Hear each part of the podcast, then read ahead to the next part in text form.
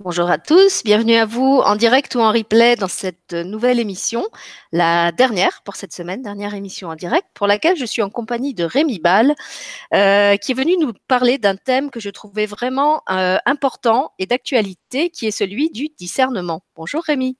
Bonjour Sylvie. Bonjour à Alors, tous. Quelquefois, c'est moi qui, euh, qui initie les sujets et qui invite euh, les gens sur ma chaîne en rapport avec des inspirations qui me viennent. Euh, mais ça marche aussi dans l'autre sens. Euh, donc cette fois, c'est Rémi, euh, que vous connaissez peut-être à travers des émissions qu'on a faites ensemble sur mon autre chaîne, Elle est lui TV, et que j'ai pour certaines copiées sur Deux Terres d'étoiles, parce que quelquefois, quand les, les thèmes vont sur les deux chaînes, ça m'arrive de, de basculer une émission d'une chaîne à l'autre. et donc Rémi est venu me trouver en me disant qu'il aimerait parler justement du discernement, de l'importance du discernement. Euh, je vais le laisser expliquer lui-même pourquoi. Euh, en tout cas, c'est vrai qu'au moment où il m'a fait cette proposition, euh, je lui ai tout de suite dit oui. D'abord parce que c'était un thème qui avait jamais été abordé sur ma chaîne, et aussi parce que à travers ma propre euh, évolution dans le monde de la web TV entre 2015 où où, j'avais été recrutée sur le grand changement et maintenant où j'ai ma propre chaîne, bah, j'ai vraiment vu euh, évoluer euh, le, monde des web TV, on va dire. Hein. Au, au, début, on était une seule web TV avec juste quelques animateurs. Maintenant, il y a beaucoup, beaucoup de web TV et beaucoup, beaucoup, beaucoup de vidéos sur des web TV euh, par des youtubeurs. Enfin voilà, il y a vraiment beaucoup de contenu qui circule, pas seulement en vidéo d'ailleurs, mais aussi sous forme d'audio, sous forme de soins, sous forme de livres. Euh, et je trouvais important de rappeler que dans cette masse justement d'informations qui nous est proposée, euh, dans le domaine spirituel comme dans tout autre domaine, eh ben c'est important euh, de faire preuve de lucidité, de discernement et surtout d'avoir des outils qui nous permettent de comprendre ce qui nous correspond, ce qui nous correspond pas. Euh, et ce qui vaut mieux carrément éviter. Voilà. Donc je vais laisser Rémi expliquer de son côté euh, pourquoi et comment il a eu envie d'aborder ce thème. Et puis comme d'habitude, on va construire l'émission ensemble euh, en réagissant chacun euh, aux propos de l'autre, en partant aussi de vos remarques et questions sur le chat si vous en avez. Donc, je rappelle juste euh, que d'un point de vue technique, pour avoir accès au chat, vous devez vous connecter à votre compte Gmail. Euh, si jamais vous n'avez pas de compte Gmail, vous pouvez m'envoyer un email. Je vais vous mettre mon adresse sur le chat justement. Et à ce moment-là, c'est moi qui lirai vos questions, vos réactions à Rémi. Voilà, Rémi, je te laisse la parole. Puis je vais aller mettre mon mail sur le chat. Ben voilà, bonjour à tous. Euh, merci de regarder cette émission. Donc, euh, pourquoi j'ai voulu parler du discernement? En fait, ce qui s'est passé, c'est quand je suis euh, revenu en Belgique euh, en décembre. Euh, je suis tombé, j'aime bien les, regarder les, les, chaînes YouTube de vulgarisation scientifique, et je suis tombé sur une très chouette chaîne d'astronomie qui s'appelle AstronoGeek. Et euh, au bout d'un moment, en, euh, enfin, en, épuisant toutes les vidéos qui, qui étaient contenues, euh, ben, ce gars de chez AstronoGeek avait fait une expérience super intéressante. il l'avait dit à personne. Avec un groupe d'amis, ils ont fait un faux crop circle Hein, euh, et euh, ils, ont, ils les ont fait en grand, etc. Et ils ont expérimenté, voir qu'est-ce qui se passait, comment comment les gens rec reconnaissaient ça, comment ça se diffusait dans les médias, euh, qui, qui venait sur le site du Crop Circle, euh, que disaient les spécialistes ou les soi-disant spécialistes des Crop Circle qui étaient passés par là. Et cette émission a pour moi été une révélation sur l'importance du discernement et de l'esprit critique avec certaines choses. Euh, alors, je, je, je, je, vous laisse éventuellement retrouver cette émission si, si vous la cherchez. Je la, euh, je la, la partagerai peut-être dans les commentaires de la vidéo euh, euh pour, pour y avoir plus facilement accès. Euh, mais ça m'a, ça m'a, ça m'a un peu chamboulé et ça m'a permis de, euh, de relancer, on va dire, une remise à l'épreuve de toutes mes croyances. Alors, j'ai, euh, je vais, quand, quand, je vais parler, je vais réexpliquer certaines choses. Euh, quand je parle de croyances, euh, pour moi, le terme croyance est beaucoup plus vaste et pas du tout péjoratif. C'est-à-dire que une croyance est pour moi quelque chose euh, qu'on euh, qu'on qu'on n'a pas vérifié suffisamment de fois ou que d'autres personnes n'ont pas vérifié pour que euh, on, puisse la transformer en une quasi-certitude. Rien n'est jamais sûr à 100% et, et tout est possible, mais, mais au fur et à mesure de notre vie, il y a des choses qu'on qu'on pense vraies dont on n'aura jamais l'expérience, dont on ne sera jamais confronté. Et il y a des choses qu'on pense vraies euh, parce que euh, on, y a été euh, confronté assez souvent. Et donc, la, croyance à ce moment-là se transforme un peu plus en expérience. voilà. Est-ce que j'ai répondu à ta question, Sylvie? Euh, je t'avais posé. Oui, alors pour moi, c'était pas vraiment une question. Je voulais juste que tu répètes aux gens ce que tu m'as dit quand tu, quand tu es venu me proposer ce thème. Et effectivement, tu m'avais parlé de cet exemple du crop circle qui était un, un, exemple bah, très, très criant. Après, ça, là, c'était dans le domaine du crop circle, mais on sait très bien que c'est, il arrive la même chose avec d'autres infos euh, dans, des domaines beaucoup, beaucoup plus, euh, comment dire, beaucoup moins ésotériques hein, que, que, sur les, les, les, médias officiels aussi. On prend les infos et on en fait un petit peu ce qu'on veut. Euh, mais c'est vrai que là, on avait envie de, de l'aborder vraiment euh, à partir du domaine spirituel. Ben, D'abord parce que c'est l'angle des sujets qui se trouvent sur cette chaîne, et puis parce que je pense que c'est vraiment aussi un domaine où effectivement la masse d'informations a beaucoup augmenté ces dernières années. Il y a plein de choses dont on parlait pas du tout avant. Euh, et maintenant, on trouve presque trop de choses. Euh, moi, je me souviens que justement, si, je fais euh, un peu le, retour sur mon parcours d'animatrice, donc quand on a commencé sur le grand changement, on n'était que six. Et on s'arrangeait pour ne jamais programmer des émissions tous le même soir, de sorte qu'il y ait seulement une émission par soir et que les gens tous les soirs aient une émission et une seule. Et puis finalement après, comme on nous proposait de plus en plus de contenu, on s'est retrouvé à faire des émissions à plusieurs le même soir, voire plusieurs émissions à plusieurs toute la semaine. Et à ce moment-là, on a commencé à recevoir des mails de gens qui étaient un peu en panique en disant on n'arrive plus à suivre, euh, le, rythme du grand changement est en train d'exploser, on n'arrive plus à regarder toutes les émissions.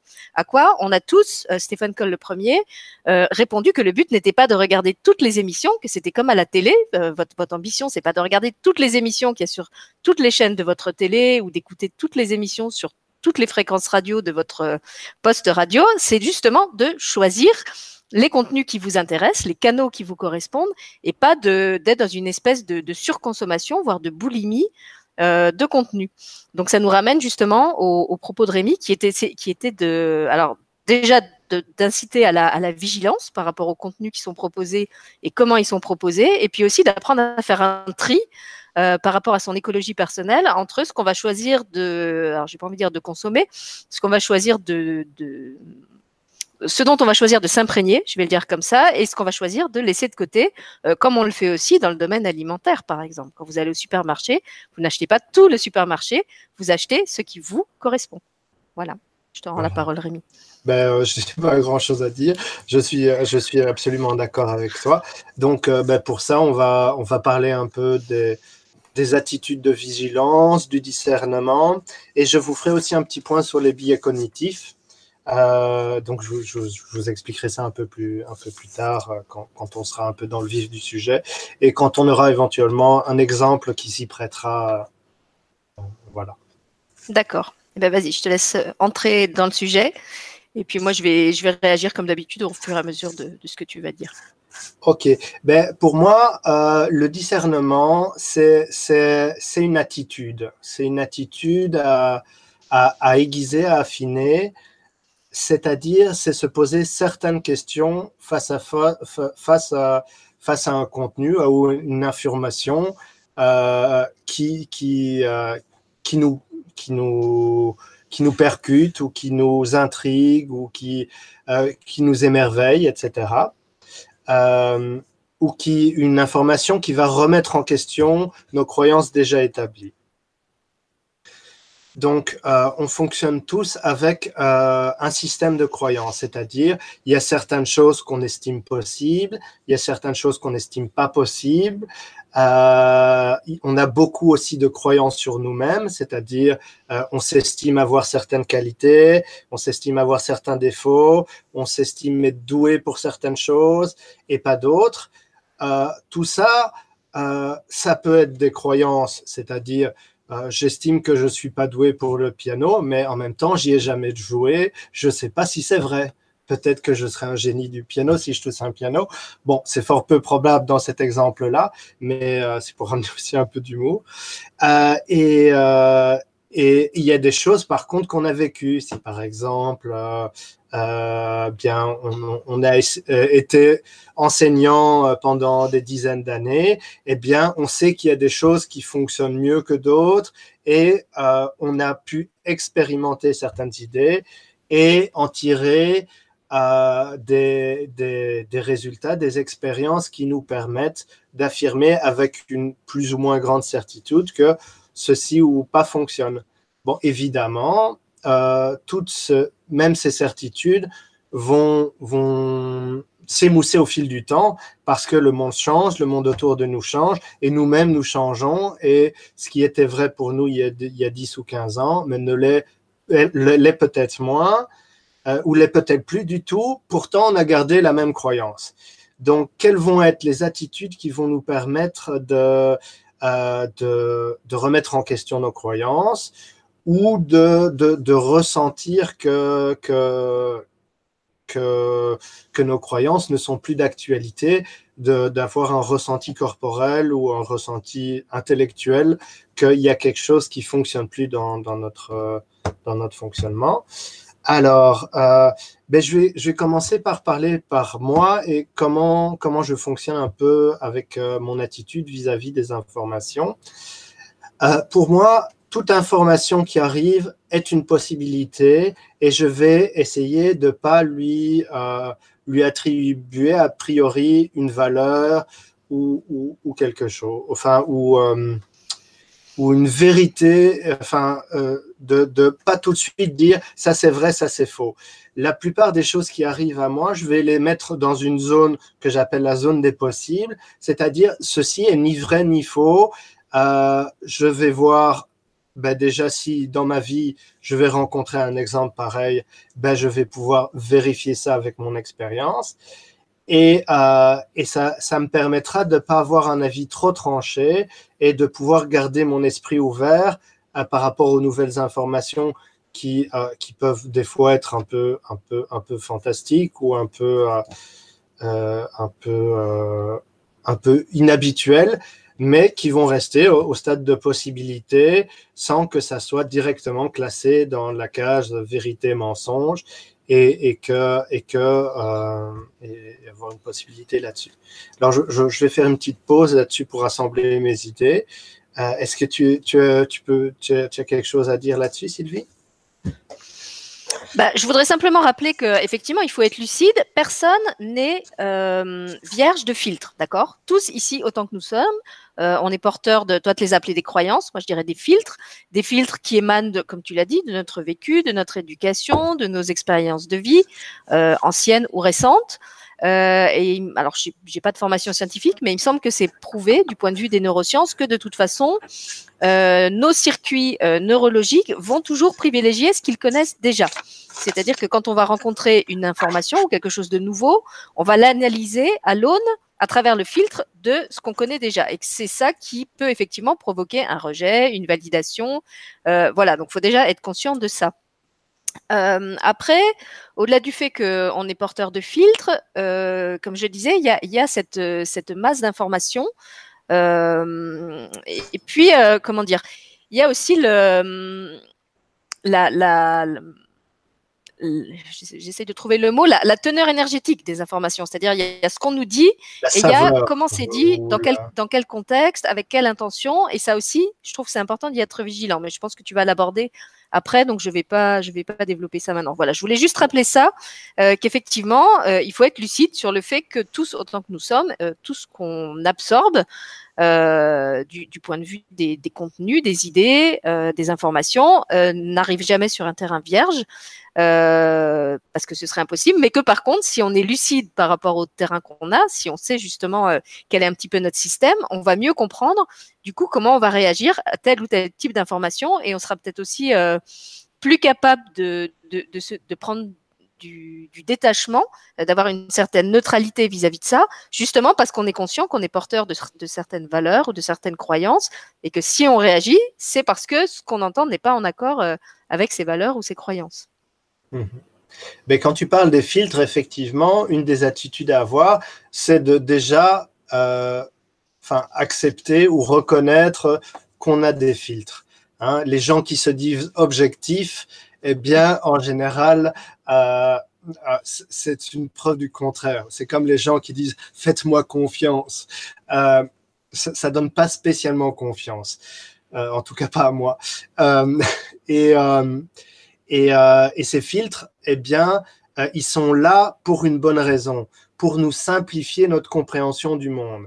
C'est-à-dire que nos filtres euh, il faut pas les voir comme quelque chose de négatif. Bon, bien sûr, c'est quelque chose qui peut avoir des effets euh, négatifs sur, notre façon de voir le monde, surtout bah, dans, le cas de croyances qu'on a envers nous-mêmes, de croyances négatives, du style je suis nul, ou des croyances héritées de, notre éducation ou de, choses qu'on a vécues dans le passé. Euh, mais en général, ces, filtres-là sont là pour euh, nous permettre d'être euh, d'être bien dans le monde que l'on vit. C'est-à-dire, ils vont nous permettre d'appréhender notre monde vis, euh, par rapport à, à, des balises et de sentir qu'on a des repères. Mm. Sans, sans ces filtres, on va perdre un peu ces repères. Ce qui peut être une expérience intéressante à faire volontairement, on va dire, mais euh, qui, euh, la plupart du temps, pour les gens qui sont en perte de repères, ben, ils vivent ça comme quelque chose de douloureux. C'est quelque chose qui se passe très souvent d'ailleurs dans les expériences d'éveil, justement, où on, était dans un certain système de repères et tout d'un coup ce système explose et où on se retrouve absolument sans, euh, euh, boussole, sans carte du monde, j'ai envie de dire, euh, avec des, des réalités qui nous dépassent, qu'on comprend pas forcément. Euh, je vous renvoie par exemple à une, émission qui avait été faite avec Armel Bonomet. Euh, alors je sais plus comment elle l'avait appelé, c'était quelque chose avec les moldus puisqu'elle parlait de son sa, transition euh, du monde des moldus vers le monde de, de, tout ce qui pouvait apparaître comme de l'ordre du magique. Et je trouve que c'est effectivement oui, pour moi, c'est vraiment ce qui se passe au moment d'un éveil brutal ou progressif, c'est qu'on avait un système de croyance qui se déconstruit brutalement ou progressivement, et qu'au bout d'un moment, ben, on est obligé de reconstruire du sens avec d'autres repères. Et c'est là justement que c'est important euh, d'avoir du discernement, parce que, euh, comme on l'a dit et comme les gens le redisent encore sur le chat, à ce moment-là, comme on est soi-même en panique, on va chercher des repères chez les autres, on va regarder ce qui a été déjà dit sur cette chose incompréhensible qu'on est en train de vivre.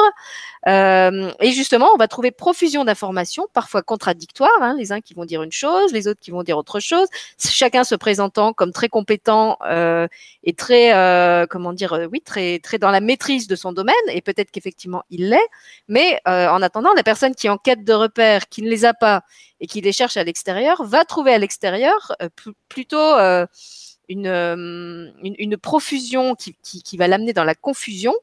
Euh, ou en tout cas, euh, si elle a suffisamment de structure, elle va réussir à rassembler du matériau pour se reconstruire un système de compréhension du monde différent, mais il y a quand même une première phase euh, où il faut bien le dire, on est totalement perdu quand on a perdu tous ses repères euh, et qu'on bascule dans cette espèce de, de, de, de forêt vierge là, d'expériences, de, de propos qui sont tenus sur ces expériences, etc.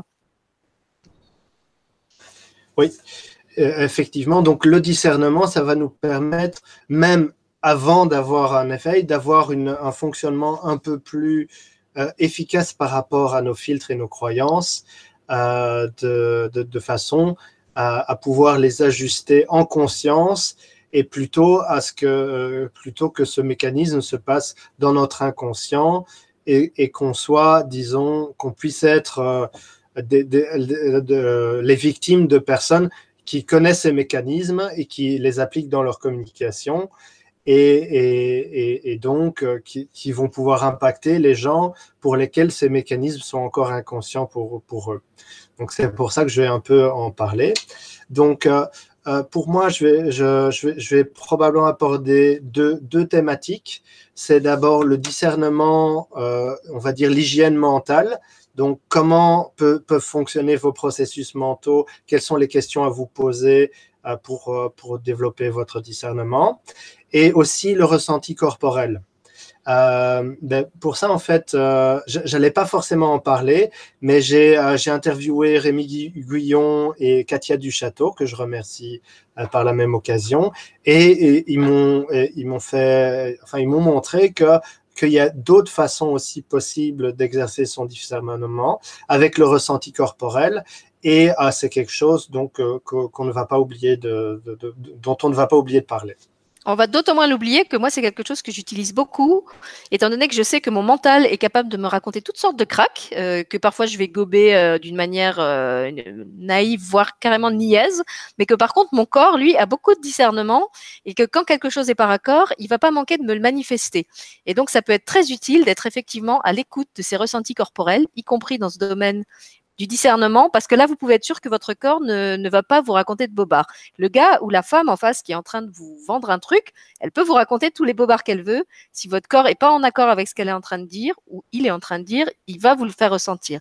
Et à ce moment-là, le discernement, ce sera effectivement de faire le distinguo entre est-ce que mon corps réagit comme ça parce que ça vient choquer euh, mon système de croyance et que, je, et que je refuse quelque part cette espèce de, bascule dans un autre paradigme, dans, dans une autre façon de voir. Hein. Donc, je suis en train de, un peu d'entrer en réaction par rapport euh, à, cette chose qui est trop nouvelle pour moi et que j'arrive pas à accepter.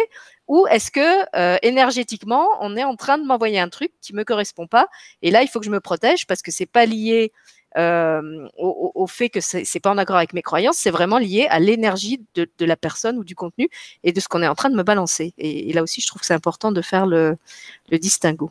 Voilà, alors je te, je te voilà. redonne et, la parole. moi, je, je, vais aussi parler du mental parce que bah, c'est un parcours dans ma vie qui euh, où, où, ma réflexion euh, de, depuis, depuis que je suis petit, c'est beaucoup basé sur le mental et que j'aime beaucoup aussi accompagner les gens vers euh, un mental plus positif ou en tout cas des façons de penser qui leur apportent plus de bien-être psychologique, on va dire. Parce que j'ai pu constater que certains de, mes amis ou certaines des personnes que j'accompagne bien ont besoin d'utiliser leur mental euh, pour, euh, pour, pour évoluer. Euh, euh, pour certaines raisons, ils sont, ils sont moins proches de leur corps ou, euh, ou, ou, ou ils ont des a priori ou des, ou des croyances justement vis-à-vis -vis de leur ressenti corporel. Mais pour autant, les, deux, méthodes sont valables. Et je dirais même que le ressenti corporel a un avantage par rapport au mental, c'est qu'il va moins vous tromper. Oui, c'est ce que je disais. Voilà.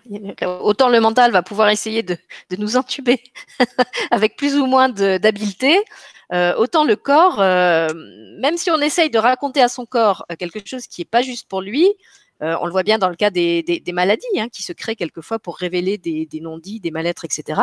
Le corps, lui, va réagir et il va réagir euh, d'une manière qui sera totalement transparente et authentique par rapport à ce que vous êtes. Donc c'est vraiment j'ai envie de dire, c'est presque l'outil premier. Euh, en tout cas, pour moi, c'est un des plus fiables. Euh, après le cœur, je dirais que pour moi, l'outil numéro un, c'est le discernement du cœur. C'est-à-dire que quand euh, j'écoute une personne, et je vais prendre l'exemple de Muriel sur le chat parce que je trouve que ça complète ce qu'on disait. Muriel nous dit, dans les salons de bien-être, c'est compliqué de repérer les personnes compétentes et honnêtes de celles qui sont des escrocs. Donc là, ce qu'on dit euh, par rapport aux vidéos, c'est vrai que ça s'applique aussi par rapport à des, à des situations de, la vie physique, de la vie incarnée. Bah, c'est vrai que moi, si je vais dans un salon euh, et que je me branche sur mon oreillette du cœur, je vais tout de suite sentir déjà vers où j'ai envie d'aller voir et vers où j'ai pas du tout envie d'aller voir. Et si après la personne m'adresse la parole, bah, en plus de ce qu'elle va me dire en, avec des mots, en, plus des contenus euh, qu'elle va verbaliser, je vais surtout être attentive à comment je me sens quand elle me parle, qu'est-ce qui émane de cette personne? Euh, est-ce que j'ai l'impression qu'elle est dans un, désir de vouloir me convaincre ou est-ce qu'au contraire, je ressens qu'elle est authentique, passionnée par ce qu'elle fait, euh, mais qu'elle me laisse libre, que je continue à me sentir libre euh, d'accepter, euh, de ne pas accepter ce qu'elle dit, d'acheter ce qu'elle propose ou de ne pas acheter. Voilà, déjà, est-ce que j'ai cette sensation de pression qu'on essaye de, de m'embrigader, de m'emmener de force euh, dans une voie qui est présentée comme euh, la seule possible? Est-ce que euh, elle est en train de me dire que son truc c'est la vérité ultime ou que son outil c'est le truc indispensable à avoir, comme dans les émissions de TVHA où on vous vend le couteau éplucheur machin qui a 10 000 fonctions et qui va révolutionner votre cuisine? Voilà. Et qui finit dans votre tiroir pendant cinq ans sans être utilisé. C'est ça. Donc c'est, je trouve que voilà, ce, ce, premier ressenti, hein, le, le, ressenti très intuitif. Muriel parlait d'intuition sur le chat. Si vous avez la chance d'être en contact avec ça, avec votre intuition, avec votre oreillette du cœur, euh, utilisez ça en premier parce que vraiment, je pense que ça va être euh, dans cette matière comme dans toutes les autres votre meilleur guide. Euh, après, c'est vrai que tout le monde n'est pas forcément en contact avec ça et que dans ces cas-là, moi, le deuxième outil que je recommanderais, c'est comme Rémi l'a dit aussi, le corps, parce que justement, bah, le mental va analyser. quelquefois avec justesse et quelquefois pas. Par contre, le corps, lui, il va pas se tromper et il va vous exprimer très clairement si ça, là, cette, cette cette euh, personne et ses, contenus et cette énergie que vous avez en face, euh, il a envie de les accueillir en lui ou pas. Voilà. Après, comme je disais, le travail, c'est d'analyser euh, pourquoi il en veut pas. Est-ce que c'est parce que ça entre en contradiction avec ce qu'il croit, avec ses croyances et qu'il est accroché à ses croyances et il veut pas en bouger, ou est-ce que c'est d'un autre ordre? Mais ça, je donnerai après d'autres critères pour pour mmh distinguer ça. Je vais laisser Rémi mais euh, pour moi, l'oreillette du cœur, comme tu dis, ou le, ou le ressenti du corps, ça se ressemble un peu. C'est-à-dire ressentir en soi, est-ce que je suis attiré ou pas? Est-ce que mon corps dit oui ou est-ce que je me sens un peu noué? Et, et, comme tu dis, il y a aussi quelque chose à, à, voir, c'est que des fois, euh, quelque chose qui peut être très intéressant pour vous, au début va un peu vous rebuter. Et donc, c'est euh, de voir un peu si, euh, si derrière votre, euh, votre rebut ou votre, votre tentative un peu de mettre à distance, il y a quand même une envie. Parce que si s'il y a une légère peur derrière quelque chose qui vous donne envie, en général, c'est bon signe, c'est vers là que vous allez. Ça veut dire que c'est quelque chose qui va vous faire du bien et qui va aussi vous permettre de remettre en question certaines de vos croyances, ce qui vous dit ouh là là, ouh là, ça, ça, ça, ça, ça va pas, euh, et des croyances qui, pour le moment, ne, ne, sont pas vraiment favorables à votre bien-être et à votre épanouissement. Euh, alors, je vais peut-être compléter encore ce que tu dis en disant que le, euh, alors suivant la, personne, je pense que ça va pas se manifester de la, même façon, mais le corps a effectivement une façon bien à lui euh, de nous exprimer que ça ne va pas et pourquoi ça ne va pas. Euh, par exemple, moi j'ai remarqué qu'il y avait certaines vidéos sur YouTube que je n'arrivais pas à regarder parce qu'elles me collaient quasiment la nausée. Mais vraiment, j'ai une nausée physique quand je regarde ces vidéos. J'ai avec le, la pratique et l'analyse, j'ai identifié que quand je regarde ce type de vidéo, c'est pas parce que ça ça entre en contradiction avec mes croyances, parce que dans mes croyances, parce que dans ce cas-là, je vais plutôt être du genre à commenter la vidéo en disant euh, n'importe quoi, mais qu'est-ce qu'il dit celui-là? Mais par contre, je vais pas euh, me sentir physiquement mal. Euh, quand j'ai cette nausée, c'est vraiment qu'il y a quelque chose d'un ordre énergétique qui correspond pas à ma vibration et qui me dit il faut pas que tu te forces à, à avaler cette vidéo parce que c'est comme si tu te forçais à avaler une nourriture qui va rendre ton corps malade. Euh, je vais donner un, exemple d'une de mes invitées. Elle, se reconnaîtra si elle écoute l'émission, qui me disait qu'elle s'était forcée à écouter une vidéo d'un grand conférencier euh, très renommé qui lui avait collé une migraine pas possible et au lieu d'interrompre la vidéo, elle s'était quand même forcée à l'écouter euh, jusqu'à la fin. Euh, un peu comme on se force quelquefois à, lire un livre jusqu'à la fin pour voir si ça va quand même devenir mieux euh, que ce début avec lequel on n'accroche pas. Et donc à la fin, elle avait une migraine encore plus monumentale. Donc maintenant, elle a compris que elle, la façon de son qu'a son corps de dire stop, c'est pas la nausée, c'est ça me colle la migraine. Donc en tout cas, votre corps vous exprime d'une manière ou d'une autre que ça, il n'en veut pas. Je, vous renvoie à l'émission euh, avec Jenny qui était aux côtés de, Rémi qui s'appelait Aimer, c'est aussi dire non. Votre corps va vous dire très clairement ça, je n'en veux pas. Euh, et, si c'est un je n'en veux pas qui est purement physique et qui a pas d'émotion derrière, donc comme disait Rémi, qui a, ça peut être la peur, moi dans mon cas ça va plutôt être de l'agacement si ça me correspond pas. Euh, mais, en tout cas, il y a, une émotion. Mais si, vous sentez que votre cœur se ferme et, qu'en plus votre corps se sent mal, euh, là pour moi, ça veut dire que c'est vraiment quelque chose qui est dangereux pour vous et vers quoi il faut pas aller. Et n'hésitez pas à ne pas aller ou à interrompre des choses. Vous n'avez pas à vous justifier, euh, que ça soit en face de quelqu'un. Bon, quand vous regardez une vidéo, vous n'avez absolument pas à vous justifier de zapper. Mais quand euh, vous êtes, par exemple, à un salon de bien-être, euh, à vous justifier de, de, quitter une conversation ou de quitter quelqu'un quand vous sentez pas que ça ça, ça va plus. Euh, avec votre ressenti, n'oubliez pas que la politesse, euh, ça reste secondaire après votre ressenti euh, corporel. Hein. La politesse, c'est, euh, de toute façon, la politesse n'a un sens que si elle est faite avec authenticité. Et avec respect. poli pour, pour avec respect envers l'autre et avec soi-même. Voilà, envers soi et envers l'autre, j'allais le dire. Donc, si, si, euh, si vous êtes poli et que vous respectez pas vous-même, ça va pas le faire. Donc, euh, n'ayez pas peur, vous n'avez pas besoin de vous justifier pour euh, dire j'ai besoin de prendre l'air ou, ou j'ai autre chose à faire ou, ou, ou, même, même, simplement quitter la conversation, dire au revoir, merci. Et, et voilà. N'hésitez pas à donner la, priorité à votre ressenti quand vous voyez que, que, ça ne suit plus le cours que ça. Et, d'un autre, d'un certain côté, ça sera aussi un cadeau que vous faites à la personne que vous avez en face de vous euh, euh, d'écouter votre ressenti et de dire non quand vous sentez plus que c'est ça. ça. lui permettra aussi de, se réajuster et de, et de souffler un peu et de, de voilà, de Et, j'ai envie de dire, je vais, même aller encore euh, plus loin que toi. Alors, je, sais que je vais pas me faire des amis en disant ça, mais de toute façon, je, sais que par cette émission, je vais pas me faire des amis. Euh, même si cette personne est une pointure, même si c'est une personne qui a des milliers d'abonnés, même si c'est une personne que tout le monde vous recommande comme étant euh, le maître de cette question, si pour vous ça ne vibre pas, c'est votre ressenti qui est primordial. S'il y en a 10 000, 20 000 ou 200 000 qui suivent cette personne, mais que pour vous, ça ne le fait pas, c'est vous que vous devez écouter. Et tant pis, vous serez le marginal ou la marginale, je sais de quoi je parle, euh, vous serez celui qui suit pas le même chemin que, suivent les autres, mais au moins, vous serez celui qui suit son propre chemin, quitte à tracer le chemin. Parce que peut-être aussi, c'est que vous, avez à tracer une voie qui est complètement euh, différente de, de tout ce qui est déjà proposé. Ça ne veut pas dire que la personne est mauvaise, ça ne veut pas dire qu'elle est nulle, ça ne veut pas dire même qu'elle est malhonnête, pas toujours. Dieu merci. Ça veut dire qu'à vous, ça ne vous correspond pas, ou à cet instant T, ça ne vous correspond pas.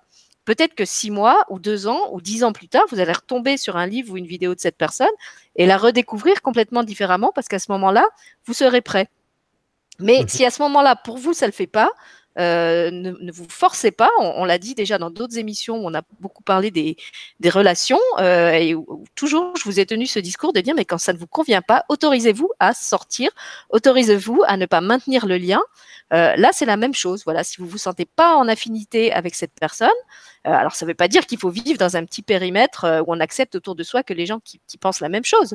mais on peut être ouvert aux, idées des, autres mais ressentir que dans la masse euh, des idées qui circulent, il y en a certaines avec lesquelles on n'a pas envie d'être en contact. Moi, je, sais que dans le monde, il y a des, je sais pas, des personnes qui véhiculent des, messages euh, violents, terroristes ou, pornographiques. Bah, ok, ça fait partie de la, diversité humaine, mais j'ai pas envie d'aller avec ces personnes-là, d'entretenir des liens avec ces personnes-là, euh, pas parce que je les déteste, mais parce que c'est pas, c'est pas ce que j'ai envie de, c'est pas ce dont j'ai envie de m'entourer, c'est pas ce qui me fait du bien. Voilà. Et je pense que ça, c'est vraiment important aussi de, le poser parce que euh, tu parlais tout à l'heure justement du, fait que le corps et le cœur disent la même chose. Moi, en fait, mon, cœur, il, a toujours envie d'inclure tout le monde, tu vois. Il, a toujours envie de dire que c'est possible avec tout le monde, c'est possible de communiquer avec tout le monde, c'est possible de partager avec tout le monde. Sauf que en pratique, eh ben, je me suis rendu compte que non. Euh, je me suis rendu compte que même quand on est euh, très bienveillant et très accueillant, il y a un certain type de personnes qui sont pas capables de renvoyer la même bienveillance et la même le, même respect dans les codes du rapport à l'autre et que ces personnes-là, bah justement, faut apprendre à les tenir à l'écart. Euh, et je pense que s'il y a parmi ceux qui nous écoutent des, des je sais pas, des, des, des hypersensibles, des empathes, des hyper-empathes, euh, je pense que le, le, défi est encore plus grand pour ces personnes-là, hein, parce qu'on, c'est vrai qu'on on a envie d'accueillir tout le monde et on se rend compte que non, on peut pas accueillir euh, dans, dans son, son cercle relationnel, dans les énergies qu'on laisse arriver jusqu'à soi, euh, tout et n'importe quoi, parce que dans le, dans le tout, il y a aussi justement du n'importe quoi qui peut nous rendre carrément malades et que euh, bah, l'ouverture, oui, la tolérance, oui, euh, mais le non-respect de soi euh, et le, le, fait de se laisser abîmer, non. Voilà. Et de ne pas fixer des limites ou de ne pas, de pas déterminer aussi qu'est-ce qu'on souhaite pour soi.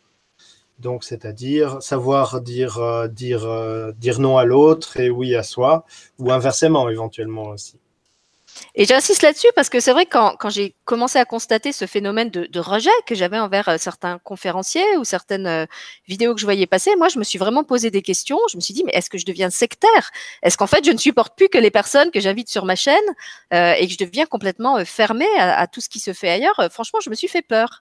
Et à ce moment-là, ce qui m'a été expliqué, c'est ce que je disais, c'est que dans le domaine de l'information, euh, spirituel ou autre, c'est comme dans le domaine de l'alimentaire. Euh, au début, il y avait beaucoup de petites boutiques. Maintenant, il y a plein d'hypermarchés. Et c'est à chacun euh, de choisir bah, là où il va faire ses courses. Voilà. Est-ce que vous avez envie d'aller plutôt vers la petite boutique qui va produire que des produits de qualité? Est-ce que vous préférez l'hypermarché parce qu'il y a plus de choix et que du coup, vous trouvez plus de choses? Et ça peut correspondre à vos besoins aussi. Si justement, vous êtes dans une période de recherche et de questionnement, vous avez besoin d'explorer beaucoup de matières différentes. Euh, et, après, euh, voilà, c'est à chacun de, se ravitailler en quelque sorte euh, là où il veut, là où ça, lui correspond. Peut-être à certaines périodes de sa vie, ça va être plutôt tel type de, source et à d'autres moments plutôt tel autre type. On n'est pas obligé d'aller non plus toujours au même magasin.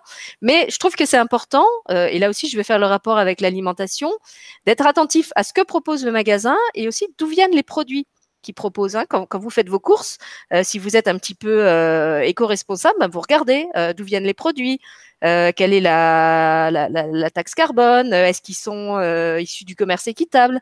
Et ben avec les émissions, j'ai envie de dire, c'est un petit peu pareil. Quand vous regardez une émission, euh, l'émission, elle est dans le contexte global d'une chaîne où circule euh, un certain nombre de personnes, qui est animée par un certain nombre de personnes, euh, avec un certain type d'énergie. Et ce qu'on m'a expliqué, c'est que chaque chaîne est reliée à un égrégore de chaîne et aussi à certains égrégores qui alimentent la chaîne. Et que quand vous allez vous tremper dans une émission de cette chaîne, eh ben vous trempez aussi dans toutes ces énergies connexes qui alimentent le conférencier, la personne qui anime la chaîne, les thèmes qui sont traités dessus, euh, les, les, je sais pas, le, le, rapport que sur cette chaîne il y a au pouvoir, à l'argent, euh, à la volonté de faire passer euh, certaines euh, idées maîtresses. Euh, donc je trouve que c'est important d'être d'être conscient de ça euh, parce que c'est vrai que quand, quand, on allume sa vidéo sur Internet, on a l'impression qu'on est juste là dans la petite bulle de sa vidéo, mais en fait, on absorbe. Euh, et là aussi, je m'adresse en particulier à toutes les personnes euh, sensibles, voire hypersensibles. On absorbe aussi des tas d'énergie qui, qui sont cristallisées euh, autour de cette vidéo, et c'est important. Alors, ou de se nettoyer après, quand on a terminé, ou en tout cas d'être au moins conscient de ce qu'on est en train d'ingurgiter euh, au sens le plus physique du terme, là aussi. Euh, c'est pour ça que je parle des, des, relations du corps, en même temps que cette vidéo qu'on est en train d'écouter, surtout si on est en train de l'écouter que d'une oreille. Euh, je pense aux gens, par exemple, qui font ça en écoutant au travail, en écoutant, euh, je sais pas, euh, en faisant leur repassage, un, peu comme on écoute la radio, hein, en faisant autre chose, donc pas forcément en conscience. Euh, donc vous avez l'impression que c'est juste un, un, un fond sonore un, un peu anodin, et en même temps, ce fond sonore diffuse dans votre intérieur et, euh, à tous les sens du terme, votre intérieur euh, lieu euh, là où vous vous trouvez physiquement et votre intérieur, tout votre espace énergétique en fait, votre aura et vos différents corps, et eh ben tout ça est en train d'entrer à l'intérieur de vos corps si vous vous protégez pas bien, avec des effets positifs et quelquefois pas. Donc je voulais vraiment vous, rendre vigilant à ça. Euh, pas dans un esprit de, de semer la panique euh, et de dire attention, il y a la peste partout, n'allez plus nulle part. Euh, et surtout pas dans l'esprit de dire euh, n'écoutez que ma chaîne, parce qu'après tout, je suis pas plus à l'abri que, que quelqu'un d'autre. Je, moi, je fais de mon mieux pour, pour maintenir une, une unité énergétique sur la chaîne qui me correspond, mais qui correspond, correspond pas à tout le monde, et je suis faillible aussi. Euh, donc voilà, je ne dis pas qu'il ne faut regarder que cette chaîne, euh, et j'espère ne jamais dire ça, parce que ce serait vraiment plus moi. Euh, par contre, en tant que médiateur de l'information, au même titre que d'autres, je trouve que c'est vraiment de ma responsabilité de pointer ça et de, le dire publiquement, même si encore une fois, je sais qu'il y en a à qui ça va pas plaire. Soyez vraiment, vraiment attentifs à ce que vous regardez et dans quel état de conscience vous le regardez, parce que à votre insu, vous pouvez vraiment être je ne vais pas dire vampirisé, vous pouvez être infiltré euh, par des énergies qui sont euh, pas forcément bonnes pour vous. Donc faites, faites-le vraiment en conscience, euh, pas dans un esprit de, de, de, de peur et de méfiance, mais, mais avec vigilance. Voilà, j'ai, j'ai, envie, j'ai envie de le dire comme ça. Voilà. Je te rends Moi, la je, parole. je- je trouve que ta, ta- ton analogie entre l'alimentation et l'information est, est très pertinente. Euh, parce que, bon, ces, dernières années, beaucoup de gens se sont intéressés à l'alimentation et ont commencé à exercer leur discernement vis-à-vis de leur alimentation, à faire des tests, euh, à arrêter, par exemple, de manger du gluten pendant deux, trois semaines ou pendant un mois pour voir quel était leur effet sur eux, ou, euh, à manger que bio, ou etc., ou essayer des choses alimentaires. Eh bien, ce discernement, vous pouvez l'appliquer de la même façon euh, à, aux informations que vous avalez. Parce que finalement, c'est aussi des choses que vous avalez. C'est pas une nourriture pour votre corps physique, on va dire, mais c'est une nourriture pour votre, psyché, votre âme, etc. Et donc, faites attention à comment vous nourrissez votre psyché, avec quelles informations. Est-ce que est-ce que c'est des informations euh, euh, qui qui vous qui vous font du bien ou c'est des informations qui vous rendent euh, paranoïaque, méfiant, euh, euh, qui suscitent de, de, de, la défiance vis-à-vis de certaines personnes ou de, du rejet, etc. Eh bien, voyez ça, voyez ça, ressentez ça et éventuellement, si vous si vous le ressentez pas trop, réfléchissez-y, pensez-vous, pensez-y, dites-vous après après cette émission comment je me sens dans ma tête? Est-ce que, est-ce que je me sens mieux? Est-ce que les pensées qui m'habitent euh, euh, me, me, font plaisir, me, me, donnent de la joie? Ou est-ce que, est-ce que je commence à avoir peur de certaines choses Je me méfie des autres, je me méfie de certains types de personnes, etc. Ça, c'est quelque chose à observer pour vous-même euh, pendant ou après avoir regardé quelque chose, si possible pendant, comme ça, ça vous permet d'arrêter euh, au moment où, ce, où, vous sentez plus que c'est bon pour vous. Euh, voilà. Et ça peut varier d'ailleurs. Hein. Il, y a, Muriel sur le Muriel, non pas Muriel, Mireille pardon, qui nous dit sur le chat que quelquefois on vibre super fort avec un contenu ou avec une personne pendant un temps, puis après tout d'un coup ça ça le fait plus. Voilà. Euh, donc ben, peut-être c'est qu'on avait besoin de se nourrir de ce contenu, de cette vibration-là pendant un temps. Euh, ça nous correspondait. C'est comme avec les aliments. Il y, a, des moments où on a envie de manger euh, beaucoup de certaines choses, et puis il y a des moments où on n'a plus envie des mêmes choses. Donc c'est ok que ça. C'est pas non plus une trahison ou une infidélité. Euh, d'avoir beaucoup aimé quelque chose. Euh, regardez, si vous le transposez dans un autre domaine, il y a eu des périodes de votre vie où vous pouvez avoir adoré porter du bleu, puis d'un coup, vous avez plus du tout envie de mettre du bleu, vous avez envie d'une autre couleur. Ou dans votre maison, c'est pareil. Euh, pendant un temps, il y avait beaucoup d'une certaine couleur, et puis tout d'un coup, ça vous correspond plus du tout. Vous refaites toutes les tapisseries, vous changez tout. vous avez le droit de le faire aussi dans dans les termes de ce que vous de ce que vous connaissez. Moi, je, sais qu'il y avait une personne très renommée dans son domaine, dont, dont j'avais tous les livres que j'adorais. Aujourd'hui, je ne vibre plus du tout avec ce que cette personne propose, et je me donne le droit. Euh, je dis pas que c'est elle qui a, qui a basculé euh, du côté obscur. Hein. Je dis simplement que à moi aujourd'hui, ça ne me correspond plus et que j'ai plus envie euh, bah, de me nourrir ni de ces stages ni de ces livres. Euh, voilà, c'est tout. Et pour reprendre l'analogie avec la nourriture, moi, c'est vraiment ce que, ce que ma fameuse oreillette du cœur m'a donné euh, et, et, que je redonne parce que je trouve que ça a quelque chose de très déculpabilisant le présenter comme ça. Euh, quand vous quand, et, en fait, ce qui me, comme j'étais dans ce truc de je deviens sectaire, c'est terrible, je me mets à rejeter de tout le monde, ils m'ont dit mais non, regarde, quand tu fais tes courses, c'est pareil, il y a un certain type de choses que tu choisis de pas acheter parce que tu sais que c'est pas bon pour toi, que ça va te rendre malade, et ben là, c'est pareil. C'est pas que tu dis que la, la chose en elle-même est, est mauvaise, c'est que toi, si tu consommes ça, ça va te rendre malade, ça ne te correspond pas. Mais en aucun cas, ça, ça, c'est une accusation portée euh, envers la personne de dire que tu n'as pas envie de, de regarder ou d'écouter ses contenus.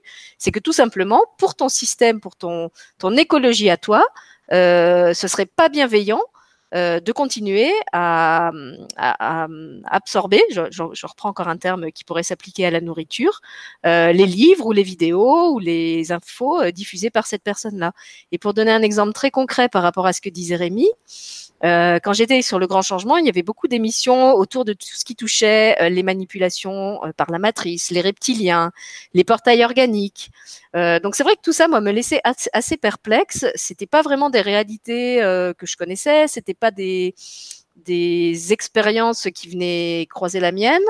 Euh, et, donc, c'est posé à moi la question, bon, est-ce que finalement j'ai envie de m'intéresser à ça? Et j'ai remarqué que quand je commençais à m'intéresser à ça, ce que ça générait en moi, c'était de la peur, c'était euh, de la colère, parce que justement, j'avais l'impression que tout le monde nous mentait et tout le monde nous manipulait.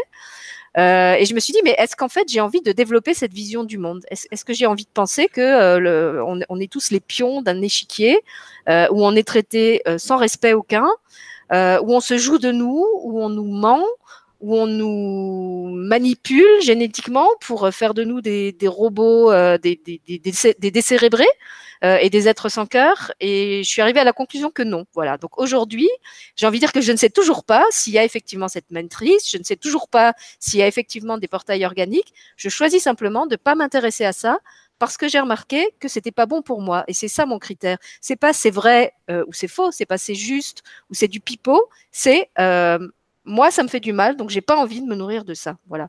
Et je crois que finalement, c'est un critère euh, euh, beaucoup plus facile à suivre et à élaborer que si on essaye de, de poser la question en termes de vérité, parce qu'on sait très bien que la vérité, c'est une question de point de vue, que la vérité, elle est jamais absolue, euh, et que c'est vrai que si on se pose la question en termes est-ce qu'il dit vrai ou est-ce qu'il dit pas vrai, euh, bah, peut-être aujourd'hui je vais penser qu'il dit vrai et dans six mois je me rendrai compte que non, ou moi je vais penser qu'il dit vrai et une personne que j'apprécie beaucoup va me dire mais non c'est n'importe quoi ce qu'il raconte.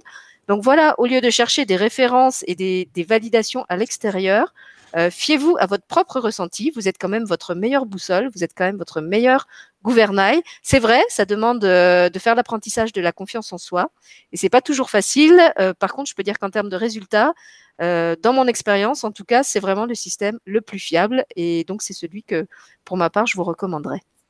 Mais oui, ben, merci, merci Sylvie. Ça va me permettre d'embrayer un peu sur, sur les, les, attitudes à avoir et les questions à se poser.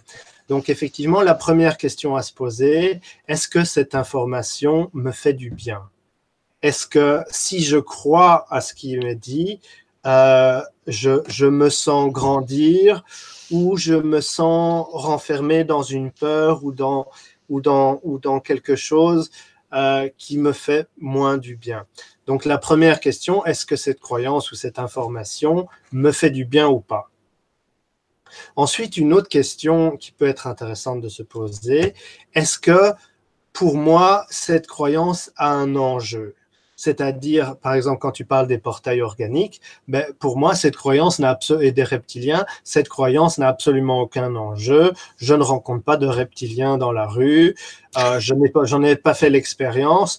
Donc, euh, c'est une croyance qui n'a pas forcément d'enjeu réel dans, dans, dans mon expérience de vie. Donc, ça va être une croyance auquel je peux ou pas adhérer, euh, mais comme ça n'a pas d'enjeu, bien, euh, c'est pas trop grave si j'y crois ou pas. Et ça me fera pas tiquer si des informations viennent valider ou invalider cette croyance. Ça va être une possibilité. Mais euh, dès que la croyance a un enjeu pour moi, c'est-à-dire que j'ai envie d'y croire, là, il faut quand même se poser la question, si j'ai envie d'y croire, pourquoi Pourquoi? Pourquoi? Qu'est-ce que, ça vient toucher en moi Qu'est-ce que ça vient toucher en moi? Est-ce que ça correspond à, un de mes besoins? Est-ce que si j'ai envie d'y croire, euh, par exemple, euh, euh, posons les, les extraterrestres. D'un point de vue scientifique, on a pas vraiment de preuves concluantes qu'il y a des extraterrestres qui visitent notre Terre, ou alors ils sont sur d'autres dimensions qu'on peut pas percevoir.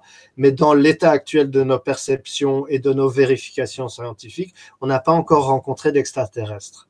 Alors peut-être que c'est eux qui veulent pas venir nous voir. Ça, euh, les explications sur ce fait-là euh, peuvent peuvent être peuvent être très vastes. Mais en tout cas, il y a beaucoup de gens qui ont envie de croire aux extraterrestres et se poser la question pourquoi ils ont envie d'y croire? Et qu'est-ce que ça leur apporte? Est-ce que ça leur fait du bien d'y croire? Parce qu'une croyance qui vous fait du bien, ben, personnellement, moi je respecte les croyances des autres et d'autant plus si elles leur font du bien. Euh, si, si les croyances des autres leur font pas du bien, je vais peut-être un peu leur, euh, leur, euh, leur proposer des façons de voir les choses qui, qui, qui, vont, qui, vont, qui vont leur offrir une possibilité de se remettre en question.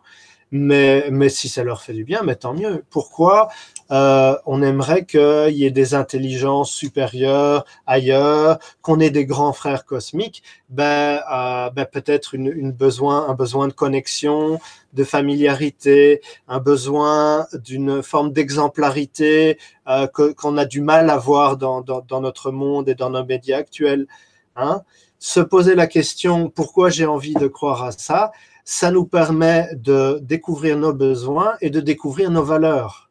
Et c'est important de connaître, ces valeurs parce que euh, ça nous permet d'agir selon nos valeurs. Euh, on, recommande toujours aux gens d'agir selon leurs valeurs, mais si les gens n'ont pas fait un travail pour reconnaître et découvrir quelles sont leurs valeurs, ben ça va être difficile pour eux. Donc, euh, une, la, deuxième question, c'est pourquoi j'ai envie d'y croire? Et éventuellement aussi, l'inverse, c'est pourquoi j'ai pas envie d'y croire? Euh, si cette croyance, si j'adoptais cette croyance ou, ou si je l'acceptais, qu'est-ce que ça remettra en question chez moi? Et, qu'est-ce que ce, ce qu'est-ce que quel est l'enjeu pour moi de conserver une autre croyance? Euh, et donc là, Là, c'est plutôt l'aspect mental des, des, choses, c'est-à-dire réfléchir sur sa façon de penser, euh, se poser des questions sur ces mécanismes de fonctionnement pour euh, mettre en, en, conscience son processus mental et pour, d'une certaine manière, faire de son mental un allié plutôt qu'un qu ennemi. Voilà. C'est pour ça qu'on en parlait tout à l'heure. Je disais qu'un, pour ceux qui sont encore suffisamment en contact avec leurs émotions, un bon signe, euh, quand vous écoutez comme ça et que vous sentez que ça réagit, c'est euh, de détecter est-ce que en moi, ça suscite une émotion? Est-ce que ça me met en colère? Est-ce que je me sens triste? Euh, Parce que là, ça peut être l'indication qu'effectivement, c'est en train de venir titiller une de vos croyances, dans le bon sens ou dans le mauvais sens, et que ça vaut peut-être la peine de s'interroger sur ce qui est en train de se passer. Euh, là où, pour moi, il y a quelque chose qui est vraiment euh, pernicieux, euh, et, et c'est le, c'est ce qui se manifestait quand, quand j'éprouvais ces, ces nausées. C'est quand il y a ce qu'on a, parce que j'appellerais, euh, alors je vais, je vais créer le concept pour l'émission, je vais appeler ça le spitox. Alors le spitox, c'est quoi? C'est quand on vous vend un truc euh, extérieurement très joli, très glamour, très bling bling, très scintillant, très plein d'amour, très euh, très vibrant, euh, qui va euh, euh, voilà, qui va exploser votre taux vibratoire, qui va vous faire du bien, qui va ouvrir vos perceptions et tout ça et tout ça. Euh, sauf que quand vous écoutez la personne vous en parler, et eh ben justement à l'intérieur de votre corps, vous sentez que justement ça fait pas l'effet qui est qui est décrit par la personne, mais l'effet inverse, c'est-à-dire qu'on est en train de vous dire que ce truc euh, va euh, vous faire sentir dix fois mieux. Et en fait, euh, au moment où vous écoutez la personne, ou, ou, au contraire quand vous testez le produit, si on, on vous propose de le tester, eh ben ça crée en vous l'effet inverse, c'est-à-dire qu'il y, y, a comme un effondrement de votre taux vibratoire. Vous vous sentez euh, intoxiqué de l'extérieur. Votre corps commence à manifester des sensations désagréables, comme ce que j'ai décrit tout à l'heure, des migraines, des dosées, des, des, des nausées, des contractions ici ou là. Donc en fait, c'est comme si on vous vendait dans un enfin, vous vendait. Euh, c'est pas forcément lié à l'argent. Hein, ça peut être euh, comme si on vous proposait, on vous communiquait euh, d'une façon très joliment emballée quelque chose qui est en réalité euh, toxique pour vous. Encore une fois, je ne dis pas que c'est toxique dans l'absolu. Peut-être que ce qui est toxique pour vous ne le sera pas pour votre voisin. Mais en tout cas, euh, bien que l'emballage soit très joli, bien que peut-être la personne qui propose ça euh, soit une référence euh, dans son domaine et en cette matière, eh ben encore une fois, pour vous, ça ne le fait pas. Et encore une fois, j'ai envie de vous inciter à vous écouter vous en premier, à faire confiance à, votre à, votre système de référence, bah parce que votre copain qui est allergique au gluten, vous lui empruntez pas son régime d'allergique au gluten si vous vous n'êtes pas allergique au gluten. Donc encore une fois devenez votre, propre système de référence ou en tout cas sans être euh, fermé, euh, suivez celui-là en premier. Voilà. Après, rien ne vous empêche d'aller écouter les avis des autres, mais euh, c'est vrai que moi, c'est quelque chose que je fais aussi, par exemple, quand je dois aborder un sujet nouveau, plutôt que d'aller écouter tout ce qu'on dit Pierre, Paul et Jacques sur le sujet et qui souvent va se contredire, comme vous l'avez très bien dit sur le chat, je commence par m'interroger moi. Donc, je, vais, je vais me prendre un moment, je vais me poser. Pour ceux qui méditent, faites-le en méditation. Demandez de l'aide à ce que vous appelez vos guides. voilà, moi, je fais le point sur où, j'en suis moi par rapport à ça, par rapport à ma connaissance de ce sujet. Qu'est-ce que je ressens? Qu'est-ce que ça me dit? Et après, je vais chercher des infos à l'extérieur. Ça va éviter euh, que d'emblée, vous absorbiez des, connaissances ou des contenus qui sont donnés de l'extérieur euh, et qui peut-être, un, sont faux, deux, ne vous correspondent pas, trois, vont vous embrouiller parce que euh, ils, ils, vont refléter différents aspects du problème, donc vous allez avoir l'impression que ça se, ça se contredit. Donc, commencez par faire votre état des lieux vous-même. Faites-vous votre propre avis sur la question et encore une fois, faites-vous confiance. Vous pouvez vous questionner vous-même, vous pouvez demander de l'aide à votre guidance ou votre soi supérieur, euh, vous inquiétez pas que si vous demandez des infos, elles vont vous arriver. Donc, euh, j'ai envie de dire, interrogez-vous aussi sur ce qui vous fait toujours aller chercher à l'extérieur euh, cette validation, cette connaissance que vous pensez ne pas avoir. Pourquoi vous éprouvez le besoin de regarder toutes ces émissions, de faire tous ces soins? Euh, On pourrait avoir l'impression que je suis en train de couler mon propre navire en, en disant ça, mais je trouve que c'est vraiment une question qui, qui méritent d'être posées. Est-ce que vous les écoutez parce que vous sentez que ça vous fait vraiment du bien ou est-ce que vous les écoutez parce que vous avez l'impression d'un vide intérieur, que ça vous donne la, la, sensation de vous remplir de quelque chose?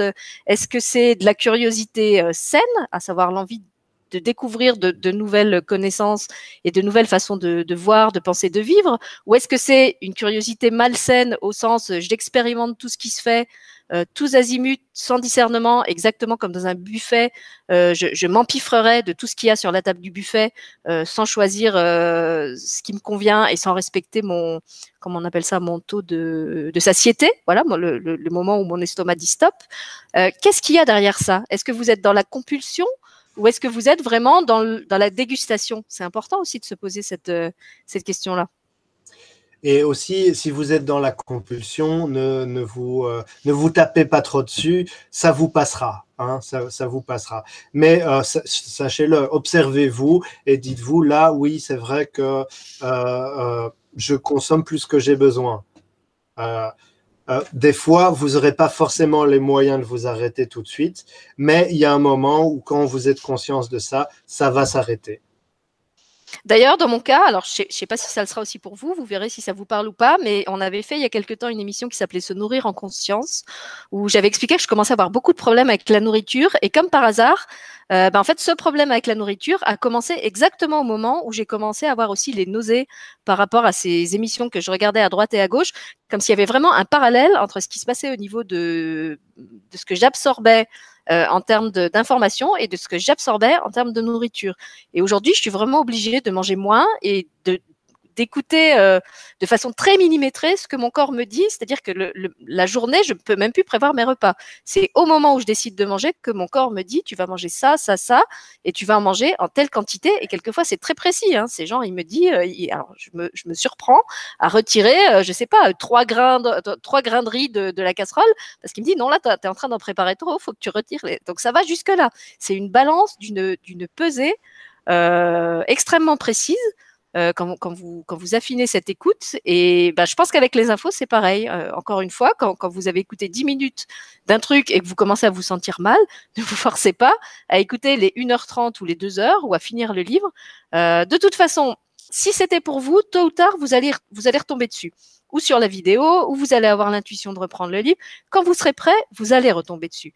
Mais si au moment où vous l'avez entre les mains, vous vous sentez pas bien, forcez pas. Pourquoi pourquoi, pourquoi on se forcerait aussi? C'est quoi cette, euh, cette logique de il faudrait aller jusqu'au bout? Mais c'est en fait c'est une c'est un conditionnement social. Hein. Euh, termine ton assiette, euh, voilà, c'est un peu et ça. Du coup, termine ton livre et, et termine, termine, ta vidéo aussi. Livre, termine ta vidéo. euh, oui, on l'a on l'a on l'a généralisé un peu, mais euh, mais euh, et c'est aussi un, bah, tiens, on va peut-être, ça va peut-être me permettre d'embrayer sur les, les biais cognitifs. C'est le biais de l'engagement. C'est-à-dire, une fois qu'on a concédé à quelque chose, on n'est plus, euh, on est plus susceptible de concéder à, le même, à la même genre de choses, mais un niveau au-dessus. Donc, c'est par exemple une technique de vente qui s'appelle le, le, le, pied dans la porte. Euh, on va vous, vous proposer euh, euh, de, de, mettre un sticker pour euh, euh, on, va trouver un exemple, arrêter le gaspillage de l'eau. Et puis, deux semaines après, vous dites, OK, oui, ça, ça ne m'engage pas beaucoup hop, et on vous a mis le pied dans la corde.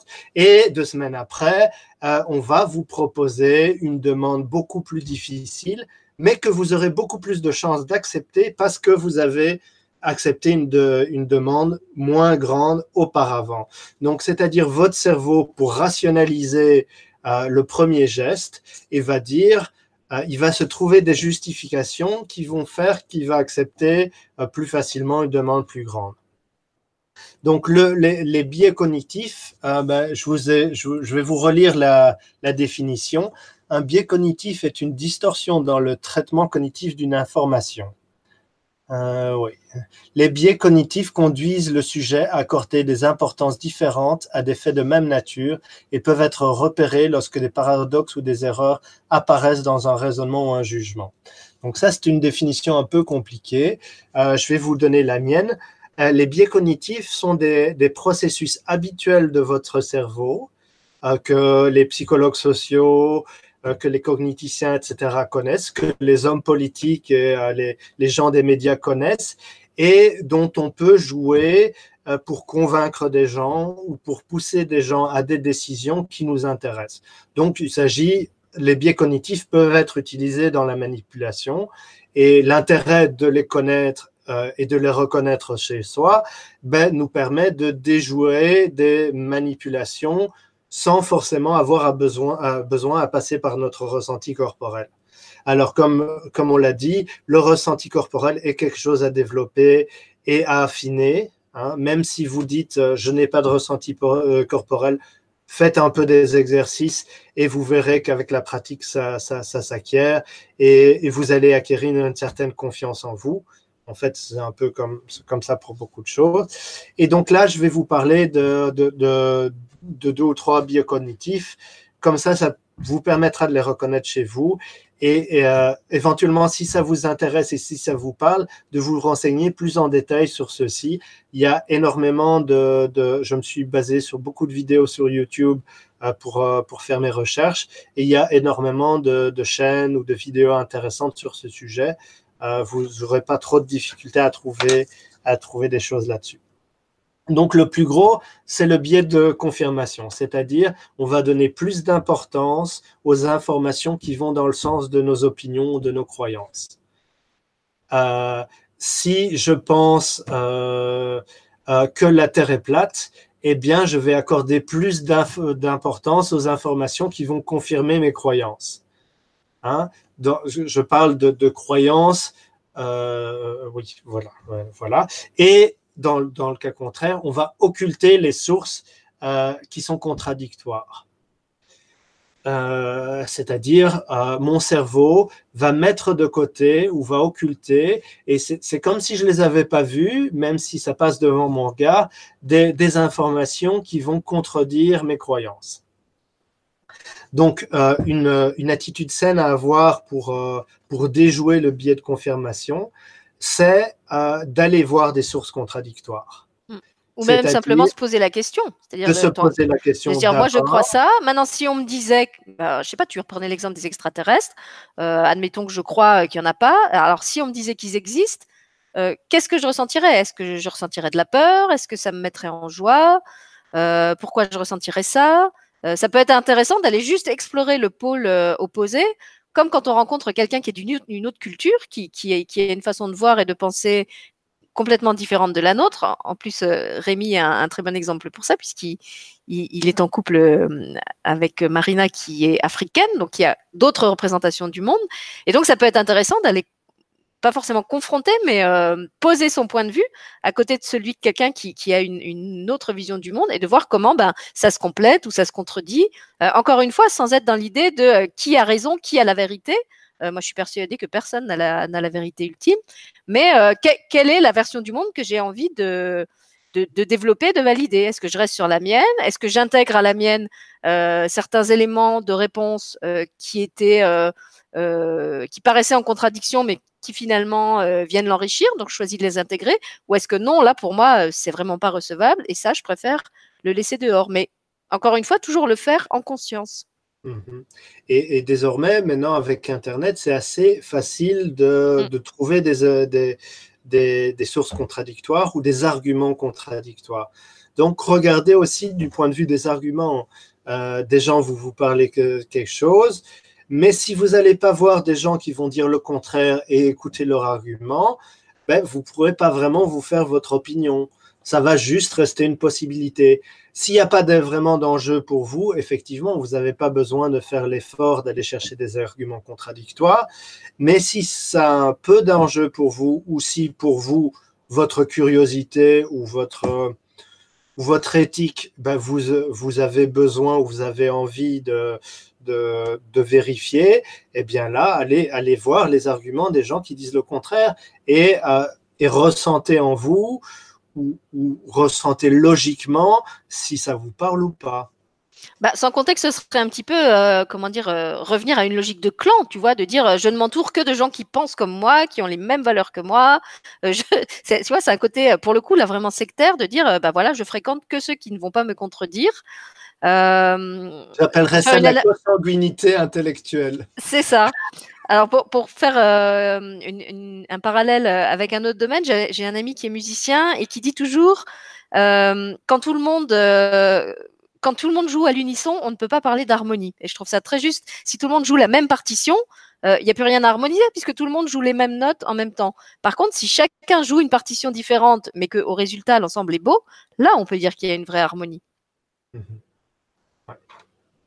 euh, Alors, je vais vous euh, brosser rapidement un, un, euh, enfin, faut vous énoncer rapidement certains autres biais cognitifs. Alors, l'impuissance apprise. Eh bien, ça, on a parlé un peu du conditionnement qu'on a quand étant enfant. quand on entend trop souvent t'es nul, eh bien, on finit par le croire. Et ça, c'est aussi un biais cognitif et qu'on peut, euh, ben, peut, euh, peut détecter chez soi, mais euh, qu'on peut, qu'on peut, dont on peut bénéficier de, de, personnes bienveillantes autour de nous pour nous dire mais non t'es pas nul, mais non t'es pas bête. hier je faisais encore un dépannage informatique et, et dans, dans, ma pratique, enfin je, je suis aussi enseignant et beaucoup du travail d'enseignant c'est de faire reprendre confiance aux gens en leur capacité. C'est de leur faire désapprendre leur impuissance apprise. Ça, pour moi, c'est très important. Je ne peux que valider. Alors, excuse-moi Rémi, mais là, je vois pas bien le rapport avec le domaine spirituel. Comment tu, transposerais ça euh, avec ce qu'on était en train de dire, euh, cette histoire de ah, l'impuissance apprise Avant, euh, l'émission, je t'ai dit que j'allais faire peut-être un peu de hors-sujet parce que J'ai l'impression que c'est important d'en parler ou au moins dénoncer ce genre de choses pour voir tout le spectre des, euh, des choses qui, euh, euh, qui, vont, qui vont un peu émousser notre discernement.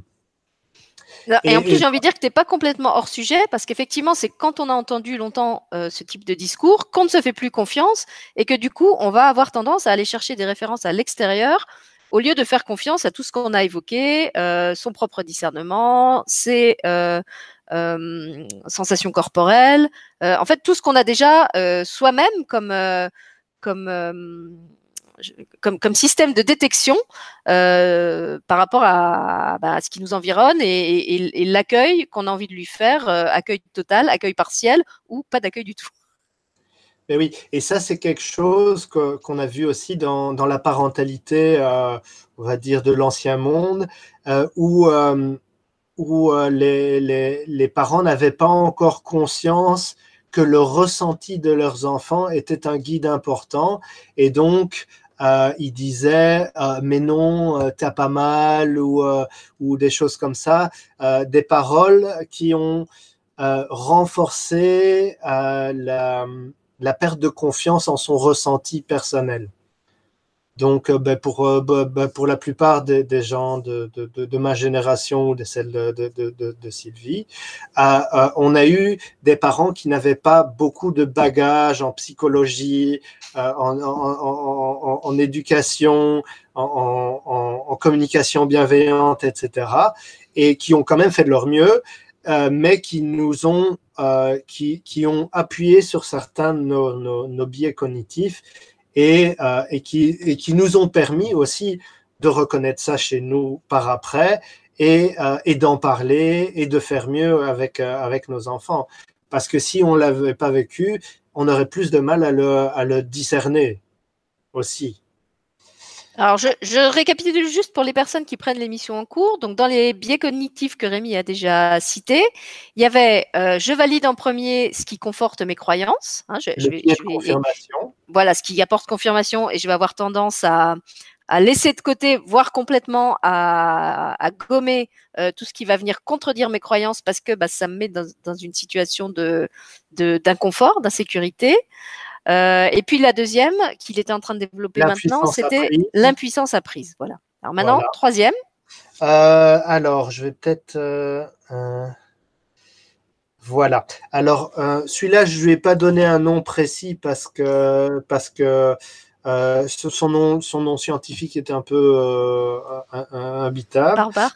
voilà. je, je l'appellerais l'importance de la première impression. Donc, souvent, euh, on va se fier à notre première impression, et des fois à juste titre, hein, euh, quand, quand c'est des intuitions, mais euh, mais c'est pas possible pour la personne qui est en face de nous, même si elle a un message intéressant à, à, à, nous faire passer, si, si on la zappe juste, oh, euh, ce type-là, il n'a pas l'air spirituel, ce qu'il va me dire, ça va pas m'éveiller spirituellement. Euh, et ça, je, le transposerai un peu dans le domaine du spirituel, euh, dans la recherche des êtres éveillés et, les critères esthétiques pour être, ou esthétiques ou, comportementaux, ou pour être un éveillé eh bien, je vous dirais, c'est du pipeau. Il n'y a absolument pas de critères euh, pour être éveillé. Vous pouvez avoir des êtres éveillés qui ressemblent à rien et des êtres beaux et qui ont l'air lumineux. Euh, qui sont éveillés que de façade, mais qui, euh, le, enfin, qui, qui, ont une vie, une vie intérieure misérable. Donc, ne Merci, vous fiez pas toujours aux apparences et essayez de lâcher prise sur vos critères pour définir est-ce que quelqu'un est spirituel, est-ce que son message est intéressant. Des fois, euh, euh, la spiritualité passe, passe par des gens totalement impromptus et vous allez avoir des leçons de la vie de personnes desquelles vous vous attendez le moins et ça sera pour vous des maîtres spirituels. Mm, Euh, par fait. exemple, votre petit chef au bourreau qui vous pourrit la vie, eh bien, peut-être que euh, plusieurs années après, vous comprendrez qu'il a été un maître spirituel pour vous. C'est pour Bon, ça que je disais tout à l'heure, faites attention au papier d'emballage. Il y a des, c'est comme, euh, je sais pas, c'est comme avec les, les femmes mannequins. Hein, elles peuvent avoir un, un, un physique extrêmement euh, parfait en apparence, en tout cas d'après les critères du, du physique parfait euh, euh, dans le monde d'aujourd'hui, et à l'intérieur être complètement creuse. Et inversement, vous avez des femmes qui ont une plastique euh, beaucoup plus type euh, amphore étrusque, hein, euh, l'argent haut, l'argent bas, et pas, pas dans les critères du mannequinat actuel, euh, et qui peuvent être pleines euh, de, de richesses euh, à offrir. Donc c'est valable aussi, mais effectivement, dans le domaine euh, spirituel. Euh, ne vous arrêtez pas à l'écorce. Euh, c'est là aussi qu'avoir le, discernu- le discernement du cœur, c'est vraiment utile parce qu'en fait, quand une, une personne a un très beau discours, un- une très belle apparence, euh, mais qu'au niveau du cœur, c'est complètement creux, et ben déjà là, vous savez que euh, vous êtes en train de vous faire euh, non pas euh, youtuber mais entuber. Euh, donc euh, soyez soyez vigilants au type de au, type de, sensations euh, que ça que ça génère en vous et même si vous n'avez pas ce ressenti-là, bah, effectivement ne vous arrêtez pas à l'apparence, euh, pas d'ailleurs seulement dans, le domaine spirituel, mais dans tous les domaines bien sûr. Voilà. Bah, il y a quand même moyen de faire pas mal de ponts avec, euh, avec, avec la spiritualité. Alors, le point suivant, ça va être intéressant. C'est l'illusion de corrélation ou l'erreur d'attribution. Ça veut dire que euh, je vais tirer des conséquences erronées de mes expériences. Par exemple, j'ai suivi un certain traitement et j'ai guéri. je dis c'est parce que j'ai suivi ce traitement que j'ai guéri. Eh ben, c'est pas tout à fait vrai parce que vous auriez pu ne pas suivre ce traitement et guérir aussi, ou vous auriez pu, ce traitement aurait pu être un placebo et vous avez guéri et vous avez attribué euh, la guérison par ce, par ce placebo. Donc, faites attention quand vous, euh, vous, vous établissez un lien de causalité entre une chose et une autre. C'est pas toujours aussi évident que ça. Et ce qui se passe souvent, euh, par exemple, moi, pendant une période, je faisais beaucoup d'échanges de soins et je faisais, je faisais beaucoup d'activités qui me faisaient du bien. Et, et, les, et, les, thérapeutes qui voulaient un feedback, ben, ben je, je, je, je, devais leur dire, oui, je me sens bien, mais je dois avouer, en toute honnêteté, je fais beaucoup de choses pour me sentir bien et je pourrais pas, en toute honnêteté, attribuer mon mieux-être seulement à ton, à ton soin. Et euh, bon, c'était un peu désagréable pour eux, je, je, je, peux le comprendre. Mais, euh, mais, bon, moi, en même temps, je ne peux pas m'empêcher d'être honnête, euh, même si c'est désagréable pour les autres. Euh, voilà, je, suis comme ça. Mais, mais voilà, il faut voir aussi que beaucoup de choses vont dépendre de votre contexte et que ça va être difficile d'attribuer avec certitude une cause, enfin une conséquence à une certaine cause. Euh, surtout dans un monde où on a beaucoup d'interactions et beaucoup de choses qu'on rencontre. Euh, euh, voilà. Et justement, Rémi, puisque tu parles des soins et du contexte, je te remercie parce que c'est aussi quelque chose dont je voulais parler. Donc, j'ai parlé tout à l'heure des, des, chaînes, des égrégores qui sont associés. Je sais qu'il y a beaucoup de soins qui sont proposés partout. Et c'est bien parce que, comme on l'a dit à propos de l'alimentation, ça veut dire que l'offre s'est diversifiée et que ça, ça donne accès à beaucoup de personnes à la possibilité de faire des soins et de recevoir des soins. Mais là aussi, je vous invite vraiment, vraiment, vraiment au discernement quand vous vous inscrivez à un soin, en particulier si c'est un soin collectif. Euh, prenez bien le temps de voir si vous êtes en résonance avec le thérapeute, avec l'intitulé du soin, avec le moment où vous faites le soin, euh, les, les, ce qui vous motive profondément, comme je l'ai dit. Est-ce que vous, est-ce que vous faites ce soin euh, parce que vous sentez que ça, c'est vraiment pour vous, ça vous appelle vraiment, ou est-ce que c'est juste euh, par curiosité, compulsion, enfin tout ce qu'on a décrit tout à l'heure. Euh, moi, je sais que j'ai participé par le passé à, à des soins collectifs euh, parce que j'étais un peu dans cette, cette période de d'exploration et que j'avais envie d'essayer plein de nouvelles choses. Et il y a vraiment des soins qui m'ont rendu malade, euh, non pas parce que je faisais des, des, crises de guérison, parce que pour, pour rebondir sur ce que disait Rémi, euh, euh, il, y a, il y, a, aussi des soins qui vont vous donner l'impression, à l'inverse, qui vous rendent malade, mais c'est parce que c'est en train de, de, de de, de, modifier de vraiment vos structures, voilà, de, de, toucher des choses tellement en profondeur en vous que votre corps réagit. Mais là, c'est positif. Là, c'était vraiment en fait parce que c'était des soins qui avaient été euh, mal conduits, dans, avec des, des, protocoles pas, pas éthiques. Euh, et, et, et, que j'avais voilà j'avais j'avais été infiltrée par des énergies qui étaient qui étaient pas propres euh, et qui étaient liées aux conditions même du soin. Donc vraiment euh, j'ai envie de vous inviter à, à, à, choisir les soins que vous faites. De toute façon on vous explique toujours que c'est pas bon d'en faire plein euh, parce qu'ils vont s'annuler mutuellement voire carrément euh, vous rendre malade exactement comme si vous preniez plein de traitements prescrits par plein de docteurs différents. Euh, donc déjà pour votre corps ne le faites pas. Et si vraiment vous choisissez de faire un soin faites-le euh, parce que c'est ce soin qui vous appelle, c'est ce thérapeute qui vous appelle. Ne, faites pas de, l'échantillonnage, euh, parce que là aussi, il y a vraiment beaucoup de choses qui sont proposées, et dans tout ce qui est proposé, euh, ben ouais, là, je crois que je vais le dire clairement, tout n'est pas sain. Il y a vraiment des choses dangereuses dans, ce qui est proposé. Donc, moi, j'ai toujours dit clairement que parmi les thérapeutes qui étaient sur ma chaîne, je les ai tous testés un par un. Ça veut dire qu'ils vibrent pour moi. Ça ne veut pas dire qu'ils sont forcément irréprochables dans, dans, tout ce qu'ils font. Euh, mais en tout cas, euh, tu, tu, parlais tout à l'heure, Rémi, de la première impression. C'est vrai que quand une personne me contacte pour passer sur ma chaîne, chez moi, il y a vraiment tout un, un... c'est presque un parcours du combattant, j'ai envie de dire, pour, pour arriver à passer. Euh, D'abord, il y a, y a, ce que je ressens au moment où je reçois le mail, comment c'est tourné, euh, parce que assez vite, je perçois les, les intentions qu'il y a derrière. Est-ce que c'est sincère? Est-ce que c'est pas sincère?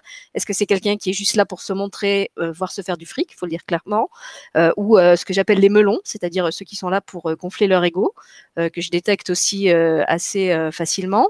Donc ça, c'est le premier test. Après, justement, comme j'aime pas rester sur une première impression et que j'aime pas exclure les gens sur un a priori, en général, je prends quand même le temps de faire un entretien avec la personne euh, par Skype ou, autre pour euh, au moins qu'on se parle de vive voix pour la voir. Euh, parce que c'est vrai que quelquefois aussi le site de la personne correspond pas vraiment à ce qu'elle est et que si je me base sur le site eh ben je peux je peux remarquer qu'il y a un décalage dans le bon sens ou dans le mauvais sens euh, bah pour donner un exemple très concret, quand, quand j'avais fait connaissance avec Jérôme Rodange, c'était par le biais de son site. J'avais pas accroché avec le site. Par contre, quand j'ai fait l'effort euh, de rencontrer euh, Jérôme, comme ma guidance me le disait, alors là, j'ai tout de suite accroché. Euh, donc souvent, ça vaut le coup effectivement d'aller jusqu'à l'entretien, qui valide ou pas. et alors, si en plus la personne est un thérapeute, systématiquement, je lui demande de me faire expérimenter la façon dont il travaille. Parce que pour moi, c'est vraiment une déontologie. Euh, je voudrais pas euh, mettre les gens qui suivent ma chaîne en danger. Euh, finalement, c'est très peu arrivé. La, plupart des gens qui arrivaient jusqu'à moi, en général, étaient des gens euh, intègres, honnêtes et professionnels. Mais il faut savoir qu'il y en a quand même quelques-uns à qui j'ai dit non, soit parce que le soin m'avait rendu carrément malade et c'était pas une crise de guérison, c'était vraiment parce qu'il avait été mal fait. Il y en a même un qui a rendu malade non seulement moi-même, mais mon enfant, qui normalement n'était pas concerné par le soin et qui a été impacté quand même. Euh, c'est montré quand même à quel point c'était puissant. Euh, et puis aussi parce que euh, de faire ce test pratique, euh, D'abord, ça va me permettre pendant l'émission de, vraiment donner un, feedback client aux gens qui écoutent, donc d'expliquer aux gens ce que fait ce type de soins et en quoi c'est utile de le faire. Euh, mais aussi, moi, ça me permet de voir comment est le thérapeute euh, en dehors du cadre du soin. C'est-à-dire comment il se comporte humainement. Est-ce qu'il est professionnel? C'est-à-dire si je lui manifeste qu'il y a ça et ça qui va pas, est-ce qu'il va m'écouter? Est-ce qu'il va prendre le temps de me répondre?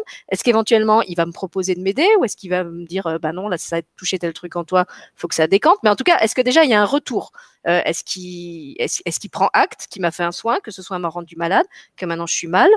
Euh, voilà, euh, comment il réagit par rapport à ça. Après, quand on va commencer à discuter des tarifs, euh, je vais aussi sentir assez rapidement comment ça se passe. Est-ce qu'on est sur un pied d'équité ou est-ce que je suis en face de quelqu'un euh, qui a les dents qui règlent le plancher et bah, qui tire la couverture à soi? Ça m'est arrivé avec une personne avec qui ça a très bien été tant qu'on a fait des émissions gratuites ensemble et où du moment où il y a eu de l'argent en jeu, c'était plus la même personne.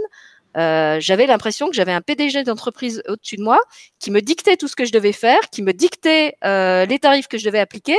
Et, là, pour moi, ça a été insupportable et très vite, j'ai coupé net euh, mes relations avec cette personne. Donc voilà, moi, je peux, comme je l'ai déjà dit, me, porter garante des personnes qui bossent sur ma chaîne parce que j'ai cette expérience-là avec elles. Après, encore une fois, ces personnes-là sont juste pour moi. Ça ne veut pas dire que ce sont les seuls euh, qui méritent d'être euh, consultés. Dieu merci, non. Euh, mais je vous engage justement, si vous, si vous faites des soins avec un thérapeute, peut-être par exemple à pas commencer par un soin collectif, mais à déjà prendre le temps d'une consultation individuelle avec ce thérapeute bah, pour ressentir vous comment vous vous sentez avec lui et après éventuellement si vous si vous sentez euh, euh, d'aller jusqu'à un soin collectif. C'est vrai que les soins collectifs sont moins chers, mais j'ai envie de dire que de mon point de vue, ils sont aussi plus dangereux. Et quelquefois, bah, c'est comme quand vous achetez une voiture, ça vaut le coup quelquefois d'acheter une voiture neuve et en bon état plutôt qu'une occasion euh, qui va vous coûter moins cher, mais avec laquelle vous allez avoir plein de pépins. Donc réfléchissez là aussi en termes d'investissement, ce qui va être le meilleur par rapport à votre, à votre santé, à votre intégrité, à votre sécurité personnelle. Mmh voilà, Rémi, je te redonne la parole. Ben, euh, ce que j'aimerais dire, c'est, enfin, avant de recontinuer avec les, les biais cognitifs, c'est qu'il y a une, euh, une importance, une responsabilité du discernement dans certaines fonctions. Quand on est thérapeute, quand on, on est journaliste ou comme toi, qu'on fait des, des émissions, qu'on euh, anime une web TV, quand on enseigne, etc et dans d'autres fonctions euh, plus, plus, vastes, on a la responsabilité du discernement, c'est-à-dire on est un peu responsable de ce qu'on va dire, de ce qu'on va enseigner, du soin qu'on va donner. Donc il va falloir qu'on aille chercher des sources contradictoires, qu'on aille vérifier un peu et qu'on teste certaines des choses que l'on transmet ou que l'on fait. Et, ça, euh, c'est important. Et, vous n'y couperez pas euh, euh, si, vous exercez ce genre de fonction. Et c'est une des raisons pour laquelle aussi on fait cette émission. C'est pour aider les gens qui, souhaitent s'orienter vers ça, de, de commencer à préparer aussi leur bagage du discernement. Et d'ailleurs, bah, je, vais, compléter ce que tu as dit en, répétant quelque chose que j'ai déjà dit. Je crois que c'était dans l'émission avec Franck euh, sur les familles d'âmes. Euh, cette année, on m'a vraiment demandé euh, de, revoir complètement le fonctionnement de ma chaîne. Dans le sens où on m'a expliqué ce que j'avais fait jusqu'ici et c'était ce qu'on m'avait appris à faire quand j'ai commencé sur le grand changement, c'était un catalogue. C'est-à-dire que c'était un catalogue qui visait à présenter des personnes euh, avec qui j'étais en affinité, puisque je, je, triais quand même, je prenais pas n'importe qui, mais à présenter des personnes euh, sans que ça ait plus d'implication. Voilà. Après, les personnes étaient libres de partir de la chaîne, d'aller sur d'autres chaînes, de faire ce qu'elles voulaient. Euh, elles venaient se présenter chez moi, elles revenaient ou elles ne revenaient pas. C'était une juxtaposition de personnes. Et on m'a expliqué qu'à partir de cette année, la chaîne allait fonctionner euh, alors en fait, ils m'ont donné deux, ils m'ont dit une entreprise et ils m'ont dit aussi un générateur, dans le sens où chaque intervenant de la chaîne, et j'ai même envie de dire chaque personne qui regarde cette chaîne est comme une pièce d'un générateur, d'un ensemble, et où je devais vraiment être vigilante, moi aussi, euh, aux personnes que je laissais entrer ou pas, euh, parce que chaque pièce énergétiquement est en interaction avec les autres, euh, va contribuer à distribuer un type de fréquence, que ce soit les personnes que j'invite, mais aussi les personnes qui écoutent mes émissions, qui reçoivent ces fréquences et qui vont aller les dispatcher ailleurs, là où elles vont aller se promener. Euh, et on m'a expliqué que justement, je devais être euh, beaucoup plus, comment on appelle ça, sélective, beaucoup plus exigeante en matière de, alors au niveau public, je peux pas puisque c'est ouvert à tout le monde, mais dans le cadre des ateliers, par exemple, je peux me permettre d'être sélective. Et aussi en matière d'invités, parce que c'est vrai que jusqu'ici, ceux à qui je disais non, c'était vraiment seulement ceux pour lesquels j'avais un nom énergétique euh, franc et massif. Et après, il y en avait d'autres pour qui j'avais un moyen oui ou un petit oui ou un moyen grand oui. Et on m'a dit maintenant, même ceux-là, il faut que tu les refuses parce qu'il faut vraiment euh, qu'il y ait une unité énergétique sur ta chaîne et que les personnes qui bossent avec toi euh, sois là pour toi comme tu es là pour eux.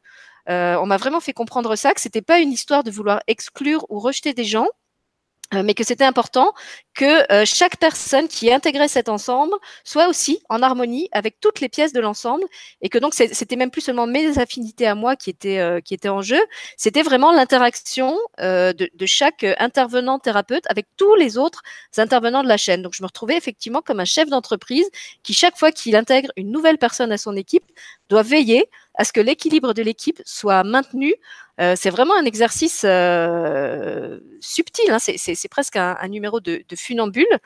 Euh, et, voilà, j'en parle parce que je trouve que c'est aussi important d'expliquer pourquoi il y a certaines personnes que je refuse. C'est pas pour le coup parce que je les trouve toxiques ou, ou malveillantes. C'est pas parce que je les trouve pas bonnes dans leur domaine. C'est parce que bah, j'ai cet équilibre d'ensemble à respecter et que par exemple quand j'ai un intervenant sur ma chaîne euh, qui traite déjà un certain nombre de sujets, eh ben, euh, pour moi, c'est pas pertinent d'avoir un autre intervenant qui vienne traiter les mêmes problématiques. Même si, oui, c'est vrai, il le ferait à partir de sa, de sa vibration à lui et de ses apports à lui, et il dirait pas à l'identique la même chose que la personne qui intervient sur les mêmes domaines. Mais voilà, dans une entreprise, vous n'avez pas de, de, deux chefs des ressources, deux chefs de communication, chacun a une fonction bien définie. Euh, et on m'a fait comprendre qu'à partir de maintenant, sur ma chaîne, ça devait fonctionner comme ça aussi. C'est-à-dire que chacun avait une place bien définie. Il pouvait pas y avoir de doublons. Il pouvait pas y avoir de, comment on appelle ça, de passagers clandestins. Euh, il pouvait pas y avoir de parasites. Il pouvait pas y avoir de grains dans les rouages. Euh, et ça, ça m'oblige à être vraiment très très vigilante au niveau de ce qui se passe et au niveau de qui entre et qui sort. Voilà. Mais je te remercie pour cette intégrité, Sylvie.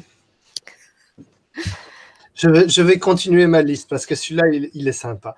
Le biais d'autocomplaisance ou la gratification de l'ego. Euh, pour ça, je vais vous donner un exemple très simple. Vous voyez de temps en temps passer sur Facebook des trucs. Euh, euh, les gens très intelligents ont l'habitude de se lever tard. Euh, évidemment, si vous vous levez tard, vous allez trouver ça bien. Vous bah ouais, moi je trouve ça bien. mais oui, moi, moi je suis très intelligent, je me lève tard. C'est vrai, c'est absolument vrai.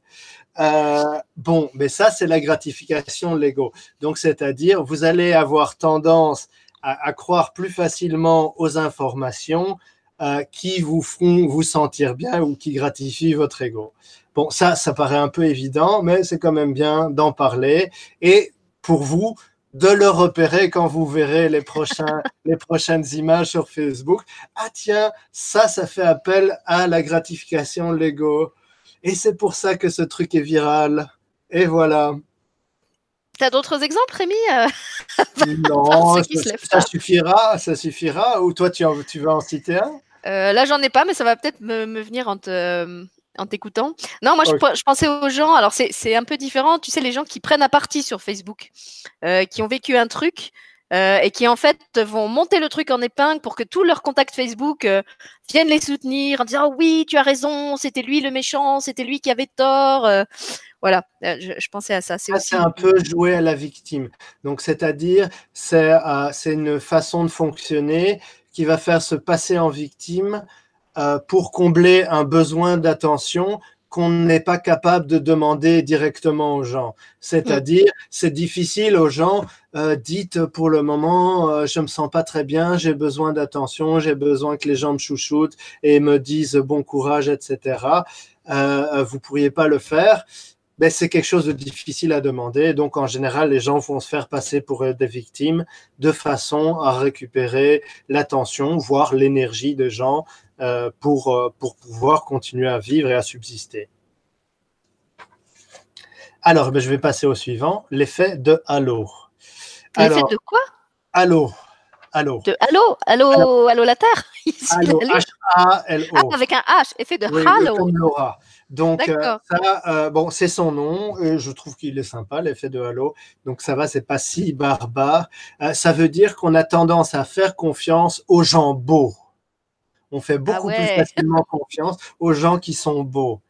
Alors, quand la personne qui vous parle et qui vous donne des informations est belle ou que vous la trouvez belle, eh bien, posez-vous la question, est-ce que je lui fais confiance parce qu'il est beau ou parce que euh, j'ai vérifié ses informations? Donc ça aussi, c'est un truc qu'on peut, noter. Euh, je pense qu'on va pouvoir passer au suivant. Ça, ça m'a l'air assez clair et, évident. Euh, alors, le biais d'excès de confiance ou d'optimisme. Par exemple, ça, je, vais donner un exemple. Euh, sur YouTube, il y avait beaucoup de, vidéos à un moment avec des gens qui retiraient la nappe euh, très rapidement et, qui, tout restait sur la table. Hein? Et à force de regarder ces vidéos, ben, beaucoup de gens se disaient, ouais, bah, ça doit être assez facile de faire ça. eh bien, ça, c'est le biais d'excès de confiance. Quand on a vu réaliser avec succès une opération, beaucoup de fois, on a tendance à croire que c'est facile. Mais pas forcément. Mais pas forcément. Peut-être qu'ils se sont euh, entraînés beaucoup et qu'ils ont cassé beaucoup de vaisselle avant d'arriver à ce résultat. Sylvie, je vois que tu, tu écris un peu sur le chat. Je, réponds à des gens sur le chat, oui, tu peux continuer. Est-ce qu'il y a des questions ou euh... euh là, c'est pas une question, non, c'est autre chose. Je vais passer euh, au billet suivant, l'aversion à l'incertitude. Alors, quand on a deux choix à faire et que l'un, on connaît avec certitude le résultat et que l'autre, on n'est pas sûr, euh, eh bien, on va avoir tendance à choisir le choix euh, qui a la plus grande certitude. Donc euh, ça, c'est fait avec une expérience en, psychologie sociale. Euh, c'est par exemple, est-ce que euh, vous préférez gagner 50 centimes d'euros ou avoir une chance sur deux de gagner 1,50 euro Enfin non, non, avoir une chance, une chance sur deux de gagner 2 euros ou une chance sur deux de perdre 2 euros? Hein, ça, ça se rejoint un peu avec la version à la perte, c'est-à-dire qu'on va préférer avec certitude gagner 50 centimes que de risquer de perdre 2 euros. Enfin, là, c'était risquer de perdre 1 euro ou de gagner 2 euros. On va préférer avoir une certitude de gain qu'une incertitude sur un gain ou une perte. Alors là, ce, serait quoi si on transposait ça dans le domaine euh, spirituel? Parce que c'est pas, je comprends pas bien le euh, Dans le domaine spirituel, euh, ben on va avoir euh, tendance à faire plus confiance aux gens qui nous promettent des résultats ah, plutôt qu'aux gens qui vont nous dire, euh, vous savez, moi je vous propose quelque chose, mais en toute honnêteté, je ne sais pas si ça va marcher ou pas pour vous et si ça va vous correspondre. Hmm. D'accord. Voilà. Non, non, là c'est très clair, il n'y a, rien à ajouter. Bon, et on va terminer par le biais d'inertie. Donc ça, euh, eh bien, on va tendance à favoriser des choix ou des choses qui vont dans le sens du chemin qu'on a déjà parcouru. Par exemple, euh, si euh, euh, on a déjà fait trois années de Reiki et, et que ça ne nous convient plus du tout, eh bien, on va avoir beaucoup de mal à abandonner tous les efforts et les investissements qu'on a fait dans une direction parce que ben, on a investi beaucoup et, même si ça ne nous correspond plus du tout, eh bien, euh, on va persévérer dans un choix pour lequel on a déjà mis beaucoup d'investissement et dans lequel on a déjà une inertie.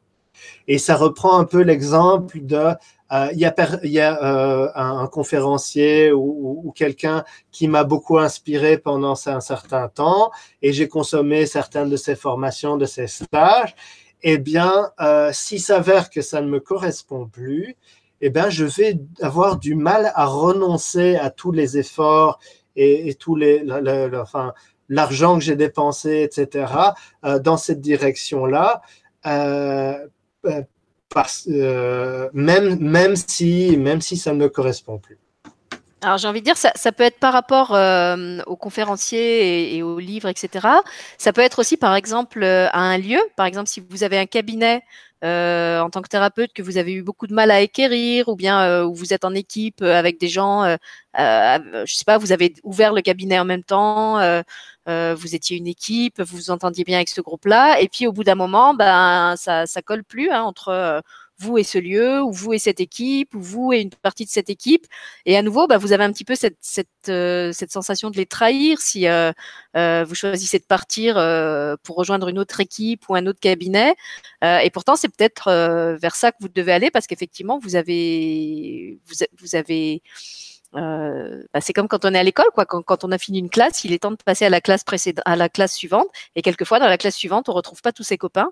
Euh, il faut créer de nouvelles relations. C'est comme ça aussi justement que le, cercle relationnel se renouvelle et, qu'on s'enrichit de, de, nouvelles rencontres et, et de nouvelles expériences. Et puis j'avais, alors moi, j'ai pas d'expérience avec le cabinet puisque je je suis pas euh, thérapeute. Euh, par contre, euh, il y a aussi l'attachement aux outils. Euh, tu parlais justement de ce qu'on a investi pour euh, acquérir certaines techniques ou certains outils. Alors moi, c'est vrai que comme je suis très autodidacte, j'ai toujours créé mes propres outils, mes propres techniques de méditation, mes propres visualisations, mes propres mots pour la prière. J'ai jamais pu prier avec des prières apprises. Et régulièrement, ben en fait, on, on m'invite à, à, lâcher ça, à passer à autre chose. Et c'est vrai que j'ai toujours euh, comme tu disais, cette espèce de, oh, tu vois, de, truc, euh, ah ouais, mais non, mais j'ai passé tellement de temps à mettre ça au point, euh, pourquoi vous voulez que je lâche? Et en général, ce qu'on me répond dans ces cas-là, c'est que c'est comme un, échafaudage ou une béquille, c'est utile pendant un temps, ou un tuteur, peut-être pour pas, ça renvoie à l'idée de quelque chose de malade ou handicapé, c'est comme un tuteur pour une plante, c'est utile à la plante pendant un temps, et puis après, bah, quand elle est suffisamment vigoureuse, on peut lui enlever le tuteur et elle va, ou lui mettre un tuteur plus grand, et elle va continuer à croître. Euh, mais euh, elle peut pas rester dans son dans son truc tout petit euh, qui lui a servi au départ de la même façon qu'aujourd'hui vous mettez plus vos t-shirts de quand vous avez 4 ans. Donc voilà, c'est aussi d'accepter de, de, lâcher prise par rapport à ce qu'on a investi en termes d'efforts pour réussir à, à acquérir ces, ces pratiques. Euh, je sais pas, cette, cette, cette, ce silence intérieur, cette, euh, oui, tout, tout ce qu'on a développé, parce que c'est vrai que sinon, c'est s'encrouter. En fait, c'est vrai euh, euh, dans ce domaine-là, mais c'est vrai dans tous les autres domaines, le, le, couple, le domaine professionnel. Si on se renouvelle pas, au bout d'un moment, on est dans un ronron, on est dans une routine, et c'est là qu'on arrive en fait à quelque chose qui est, bah, qui commence à être vide de cœur, quoi, ou, en tout cas qui vibre plus avec la même intensité au niveau du cœur. Oui, moi j'allais aussi parler du, enfin comme tu l'as déjà cité, du domaine professionnel, du travail ou des activités. Euh, moi, pendant pendant trois ans, trois ans et demi, euh, j'ai fait un travail qui me plaisait. Hein. J'étais formateur informatique euh, pour pour des chercheurs d'emploi. Et, et, ça me plaisait bien, mais au bout de trois ans, je commençais à sentir quelque chose. Et, et je et je, je je me remettais un peu en question. Et dans ce cas-là, ben, ce que, ce que j'ai demandé, c'est j'ai demandé à la vie de m'offrir un signe. Donc j'avais planifié un peu les conditions. Et euh, deux, trois mois après, j'ai eu mon signe et euh, un mois plus tard, je donnais ma démission et, je commençais une autre vie. Et euh, malgré que ce, boulot me plaisait, que j'étais bien payé, euh, que, au bout d'un an ou deux, j'arrivais à m'entendre avec mes collègues, malgré ben, l'effort que j'avais fait pour bien m'intégrer dans, ce milieu, ben, ça me disait, passe à autre chose. Tu as, tu as retiré les fruits euh, dont tu avais besoin de cette expérience. Euh, euh, maintenant, tu peux passer à autre chose. Et c'est comme ça aussi pour l'investissement, pour les outils. L'outil te permet d'arriver quelque part, mais une fois que tu as, as, atteint ton objectif, eh bien, il faut aussi un peu lâcher l'outil qui t'a permis d'y arriver. Euh, il t'y a permis à toi, mais peut-être qu'à d'autres, ils passeront par d'autres outils. Et, et, et, il y a aussi tellement de richesse dans l'expérience de la, vie humaine que, euh, l'inertie est, quand même un frein à la richesse de la diversité de nos expériences de vie. De toute façon, tôt ou tard, euh, s'il doit y avoir changement, euh, la vie va trouver le, le, moyen de nous amener à ce changement. Hein. Si on est si on est réticent, euh, bah plus plus plus on va être réticent, plus elle, elle va nous secouer fort jusqu'à ce qu'on se décide à lâcher prise. Après, on est c'est pas obligé que ça aille jusque là. Euh, ça peut être la vie qui, qui nous éprouve. On, dit d'ailleurs hein, qu'on traverse une épreuve à travers euh, un licenciement, à travers ben je sais pas, je pense aux thérapeutes. Il y a, des périodes où ils traversent des, moments où ils ont plus du tout de, consultation. Euh, moi, je, me souviens avoir eu plusieurs discussions comme ça avec certains de mes invités où d'un coup, il y avait une baisse au niveau de leur consultation. Euh, ils, avaient un manque à gagner. Et souvent, c'était le moment où justement, il fallait qu'ils fassent évoluer leurs outils, il fallait qu'ils fassent évoluer leurs pratiques. Et du coup, la vie leur mettait moins de clients euh, D'abord euh, pour, pour les mettre un petit peu en, en situation de les stimuler euh, financièrement et aussi pour qu'ils aient la disponibilité suffisante euh, pour pouvoir réfléchir, se poser et créer d'autres outils, d'autres formations.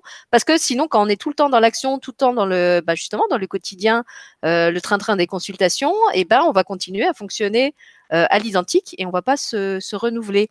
Et puis quelquefois, ça peut aussi arriver euh, à travers quelqu'un d'autre. Je pense à un de mes anciens patrons quand j'étais enseignante, un, un directeur parmi les nombreux directeurs qui ont, qui ont défilé dans mon école. Et je me souviens que donc tous les ans, il, les, pour ceux qui ne le savent pas, tous les ans, les enseignants français sont, sont notés euh, pédagogiquement et ont un entretien avec leur chef d'établissement qui leur explique pourquoi il leur a mis telle note, etc. Et donc à l'occasion de cet entretien, il me dit bon alors et pour votre plan de carrière, euh, vous pensez quoi euh, C'est quoi vos perspectives d'avenir? Et je lui dis, mais euh, bah, en fait, j'ai pas de perspective d'avenir. Moi, ça fait dix ans que je suis dans cette école. Euh, je suis passionnée par ce que je fais. Euh, J'y suis très bien et je vois pas pourquoi je partirais. Et il me dit, mais je sais pas, vous avez pas pensé à aller explorer d'autres horizons, euh, changer de région, essayer un autre type de structure, quelque chose de plus grand. Je lui dis, bah non, en fait, ça m'attire pas. Je me sens vraiment bien là où je suis. donc, il a rien dit. Il m'a pas jugé. Et étonnamment, l'année d'après, eh ben effectivement, j'ai commencé à sentir que alors, j'étais pas encore dans un ennui, mais que ouais, j'entrais dans une espèce de, routine, de ronron, que j'avais plus cette espèce de d'enthousiasme que j'avais de mes premières années d'enseignante où, tous les soirs je restais faire des des heures sup et je chantais. J'arrivais à l'école, je chantais et je sortais de l'école, je chantais tellement j'aimais ce que je faisais. Et là, non seulement je sentais plus, mais je remarquais que je devenais, vous savez, un peu comme ces fonctionnaires qui sont tout le temps l'œil sur la montre en disant bon, combien d'heures il reste à tirer? C'est quand la pause? Euh, Les prochaines vacances, c'est quand déjà? Oh là là, encore cinq semaines. Et là, je me suis dit waouh, Sylvie, il y a un truc qui va pas. Et par chance, l'année-là, c'est l'année où j'étais enceinte. Donc, de toute façon, j'ai quitté l'enseignement et je n'y suis jamais revenue. Mais en tout cas, je pense qu'il avait vraiment. Euh, alors, soit il était visionnaire, soit il avait été inspiré euh, à me mettre sur la piste qu'il était temps pour moi de passer à autre chose. Et c'est effectivement ce qui a été le cas, puisqu'après, ben, j'ai déménagé, je suis partie à l'étranger, j'ai commencé ma, ma vie d'auteur. Donc, je suis passée effectivement complètement à autre chose. Mais il avait su le sentir avant moi. Donc, ça peut être intéressant aussi, justement, quand, un de vos proche ou même pas proche, puisque moi j'étais pas pas spécialement proche de ce directeur, vous vous envoie comme ça un petit truc euh, de se demander bah, qu'est-ce qui fait que qu'est-ce qui fait que je lui dis non? Effectivement, au moment où je lui ai dit non, moi j'étais sincère, je, je, me sentais encore euh, passionnée par ce que je faisais, mais c'est vrai que peu de temps après, ça a commencé à s'émousser euh, et que le vent a tourné. Voilà, je vois Rémi que ça fait bien rire mon histoire. Oui, ça me fait rire, ça m'a fait penser à quelque chose. Moi, j'ai senti euh, que, que, ma femme était enceinte deux semaines avant elle. ah là là, comme quoi l'intuition féminine n'est plus ce qu'elle était. non, je sais pas. Enfin bon, c'est peut-être ça, peut-être c'est peut-être pas un rapport. Ne faisons pas de, de, corrélation hâtive. Euh, ça n'a peut-être rien à voir avec l'intuition féminine. Non, non, c'était une blague. Alors, est-ce que tu avais terminé avec les, les biais cognitifs ou il en restait encore? J'ai terminé. On a fait, on a, on a fait les, les, les plus gros. D'accord. Alors, je vais encore aller voir s'il y a quelques questions sur le chat, si tu veux. Oui. Euh, mais je crois que je les ai posées à peu près au fur et à mesure. Euh, non, on a eu beaucoup de commentaires. Je les, je les lirai après pour pas rallonger l'émission. Euh, en tout cas, on a beaucoup de personnes qui nous, qui nous remercient pour l'émission, qui disent que ça leur fait du bien, que c'est effectivement important de, de, parler de tout ça. Mhm. Attends, je vais remonter carrément au début. Voilà. Donc Valérie, par exemple, qui disait effectivement que trop d'infos, ça peut être troublant, car parfois on ne sait plus à qui se fier. Hein, c'est ce qu'on. Mais fiez-vous à vous. Fiez voilà. À Le meilleur moyen, effectivement, de ne pas perdre la boussole, c'est d'être sa propre boussole, ce qui n'exclut pas, comme on l'a dit euh, euh, dans l'émission, à la fois d'être ouvert aux autres, et puis qu'effectivement, à certains moments, c'est soi-même où on va être ballotté et où on va être bien content. Euh, dans, dans, dans, un premier temps, j'ai envie de dire, de, de, trouver des, repères, de trouver des, des, vidéos ou des mains tendues à quoi on peut s'accrocher. J'ai envie de dire qu'en soi, euh, ça n'a rien de mauvais. Là où je trouve que ça devient inquiétant, c'est quand ça devient euh, permanent.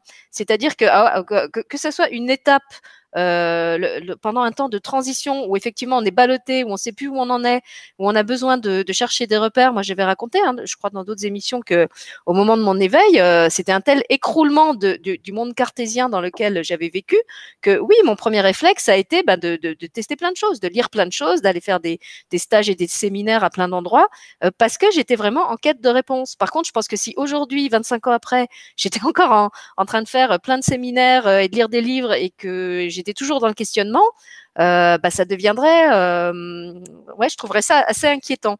Euh, non pas que je pense qu'au bout d'un moment, on a la, science infuse et, qu'on est dans une vérité indéboulonnable qui doit plus évoluer, mais que pour moi, cette, phase de, recherche à l'extérieur, ça peut vraiment être que quelque chose de, transitoire, de temporaire. Je parlais tout à l'heure de, la béquille ou de l'échafaudage. Donc voilà, c'est là un temps pour nous permettre de nous retrouver.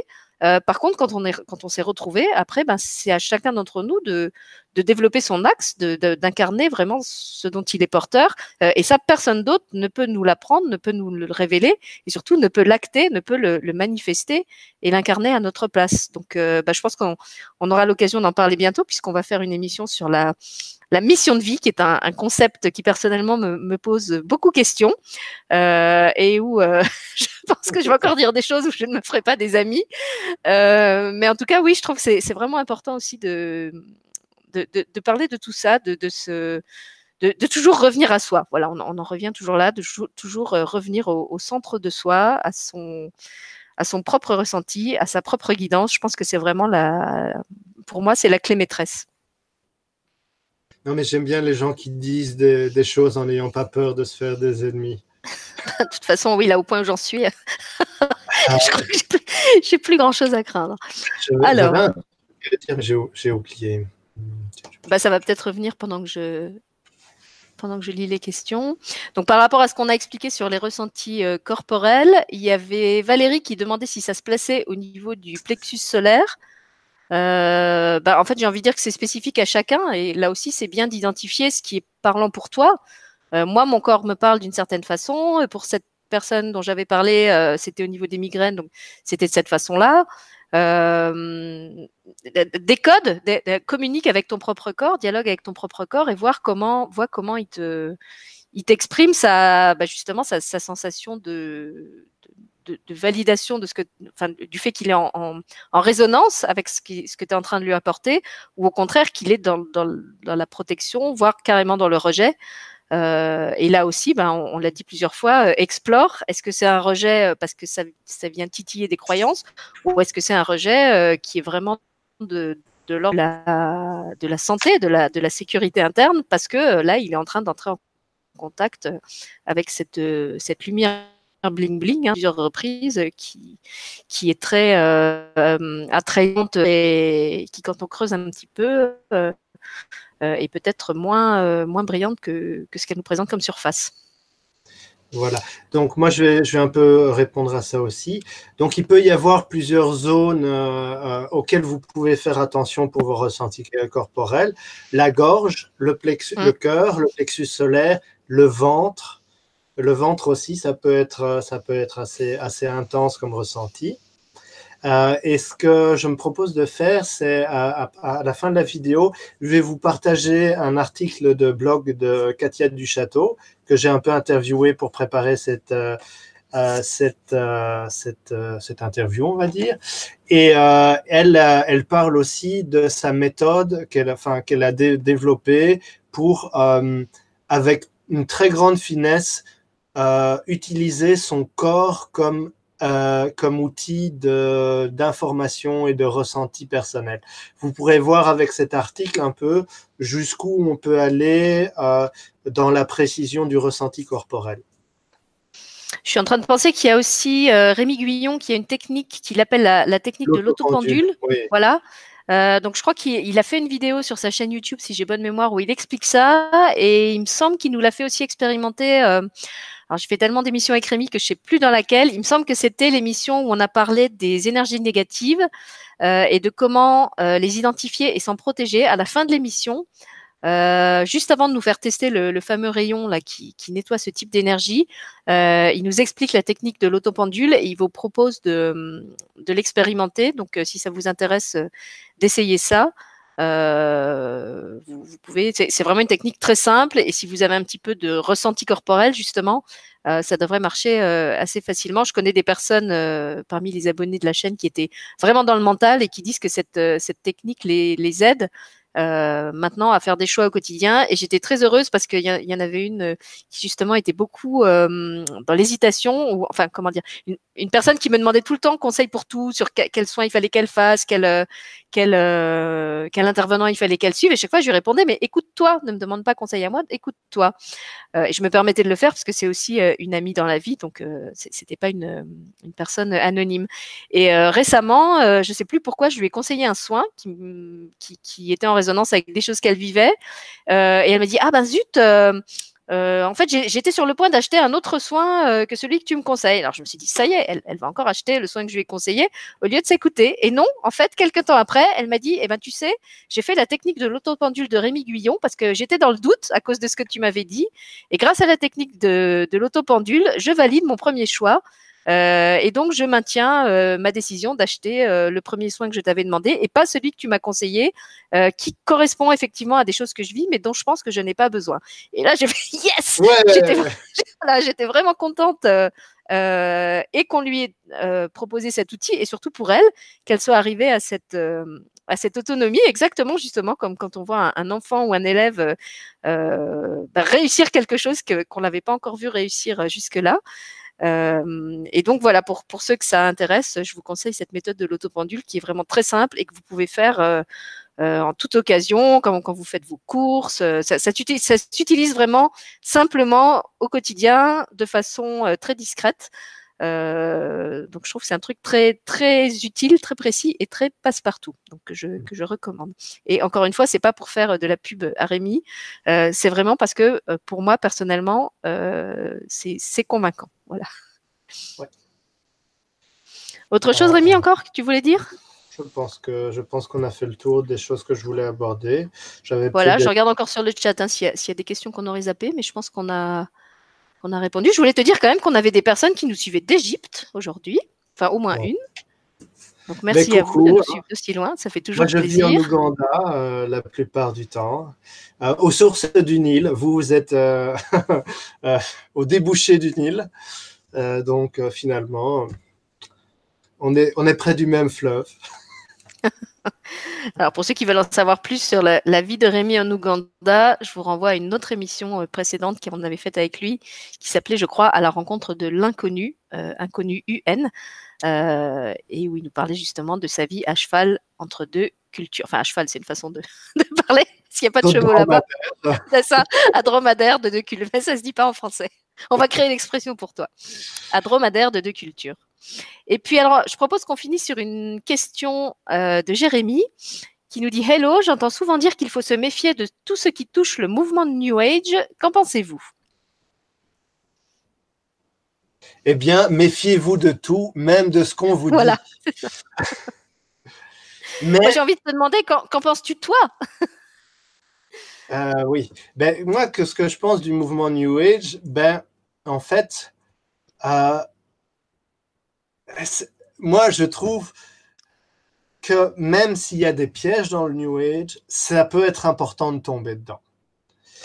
Euh, je, m'explique. Le New Age, c'est, on va dire, une, philosophie générale qui a un peu remplacé euh, la, foi religieuse euh, à partir des années 60, parce que les religions, les religions principales étaient en, perte de vitesse en Occident. Et donc, c'est une autre forme de spiritualité, une autre façon de se connecter au divin, euh, mais qui finalement, par certains aspects, euh, a utilisé les mêmes ficelles que la religion pour contrôler et pour rassembler un troupeau de fidèles euh, prêts, à payer et qui a eu aussi ses travers, ses gourous, ses, problèmes. Et donc, euh, effectivement, mais euh, on peut, on peut s'en méfier à cause de ça, mais n'empêche, il faut se méfier de tout ou se méfier de rien. Qu'est-ce que ça vous apporte de vous méfier? Est-ce que, est que quand vous vérifiez les informations, quand vous ne prenez pas tout pour acquis, vous appelez ça vous méfier Moi, j'appellerais ça simplement de l'esprit critique ou, du discernement ou euh, que vous rejetez le New Age sous prétexte que, que quelqu'un vous a dit qu'il faut vous en méfier. Euh, euh, donc, essayez de voir est-ce que c'est du rejet ou est-ce que c'est du discernement? J'ai envie d'ajouter, qu'est-ce que c'est que le New Age? Pour moi, c'est un, un, concept très très flou. Euh, c'est un peu comme quand on, parle des sectes. Hein, euh, il, y a, il, eu un moment au début de mon éveil où j'ai découvert que dès qu'on parlait de quelque chose, alors déjà religieux, c'était difficile. Religieux hors religion euh, catholique ou chrétienne, c'était encore plus difficile. Et tout ce qui était en dehors de cette sphère-là, eh ben en fait, était catégorisé comme secte, comme New Age. quand j'ai démarré sur le grand changement, mon ex-mari me disait que je, je, bossais pour une secte.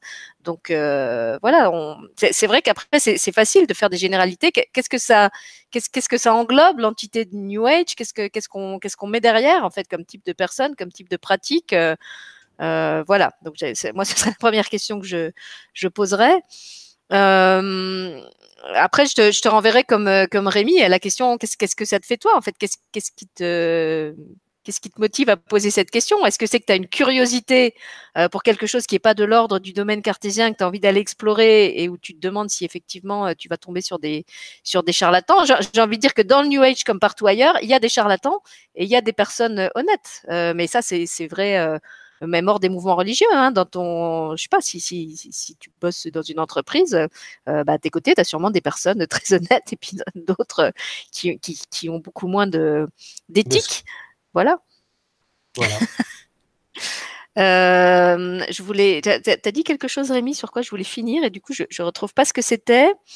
Euh, qu'est-ce que tu as répondu à, cette personne? Tu peux, tu peux reformuler? Euh, Eh bien, de, de, se poser la question si son doute c'est du discernement ou c'est du rejet. J'ai parlé de quoi d'autre? J'ai parlé un peu du New Age, de, ce, que, ce que je voyais comme étant le New Age, de la transition vers les, les, anciennes, enfin les religions qu'on connaît, qui ont beaucoup d'influence et qui en, nous, qui, en nous progressivement moins après la, la Seconde Guerre mondiale. Euh, voilà. Non, je ne retrouve pas. Bon, si, écoute, si ça doit être, ça me semblait important, mais si ça doit être dit, euh, l'info va revenir. Il y a une question sur le chat de Fatih Solar qui dit comment distinguer le ressenti authentique de celui qui provient de l'ego. Donc là, je pense qu'on a donné des réponses euh, en début d'émission à propos justement du discernement du cœur, des ressentis corporels. Est-ce que tu aurais encore d'autres choses pour compléter ça, Rémi? Ou tu penses Oui.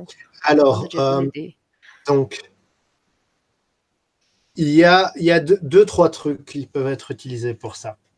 Euh, c'est sûr que dans, le chemin, pour avoir un, mental plus, apaisé et un ego qui ne va pas nous, dicter certaines choses, euh, euh, ben déjà, le ressenti corporel se place en dehors de l'ego. Euh, la, grosse, chance que vous avez, c'est que vous avez un corps et que ce corps-là se contrefiche de votre ego. Lui, il a son, propre rythme. Euh, il, est, connecté au, divin et, euh, il n'a pas besoin de l'ego pour vous indiquer certaines choses. Donc, ça, ça peut être un bon outil. Et une autre chose, on en a parlé dans les, biais, le biais d'autocomplaisance, par exemple, ou de gratification de l'ego. Euh, si vous avez des informations euh, qui euh, qui vous font pas trop plaisir du côté de votre ego, etc., eh bien, ça peut être des choses que vous pouvez un peu creuser. Ça peut être des choses vers lesquelles vous pouvez aller voir pour voir euh, finalement qu'est-ce que mon ego y gagne? Et euh, parce que notre ego, on a souvent tendance à voir ça comme quelque chose de négatif, mais c'est un système de défense. Euh, c'est quelque chose qui va nous permettre de, survivre et de traverser la vie, etc. Donc aussi, on peut se poser la question euh, de quoi mon ego cherche à me protéger en me disant ceci ou cela. Mm. Tu peux réécouter, si, si tu as pris l'émission en cours, tu peux réécouter tout ce que Rémi a expliqué sur les biais cognitifs, donc les différents filtres euh, qui vont conditionner la façon dont on va accueillir l'information euh, et nous amener justement plutôt à l'accepter ou plutôt à la rejeter. Et je te remercie Rémi, parce que pendant que tu parlais, ça m'a permis de retrouver ce que je voulais dire et qui sera euh, mon mot de la fin. C'est vrai que cette émission a été plus longue que d'ordinaire, mais je trouve qu'il y avait vraiment beaucoup de, matière euh, et qu'en plus c'était vraiment important euh, de parler de tout ça. C'est comme pour l'émission qu'on avait faite sur les, énergies négatives. C'est des sujets euh, que j'aime pas spécialement aborder, mais que ça me semble quand même important de, mettre en lumière. Donc moi, j'avais simplement envie de vous dire de pas sortir de cette émission avec la peur de vous tromper, que de toute façon, euh, tout apprentissage passe par des, phases d'erreur. Certains les appellent échecs. Moi, j'ai pas envie de les appeler échecs. Il y a des moments où on va essayer quelque chose parce qu'on a besoin de passer par là euh, pour comprendre et pour intégrer euh, au niveau de, de, nos fréquences, au niveau de nos cellules, que c'était pas ça euh, qui nous correspond. J'ai même pas envie de dire que c'était pas comme ça qu'il fallait faire. C'était pas ça qui nous correspond à nous, être que nous sommes aujourd'hui à cet instant T.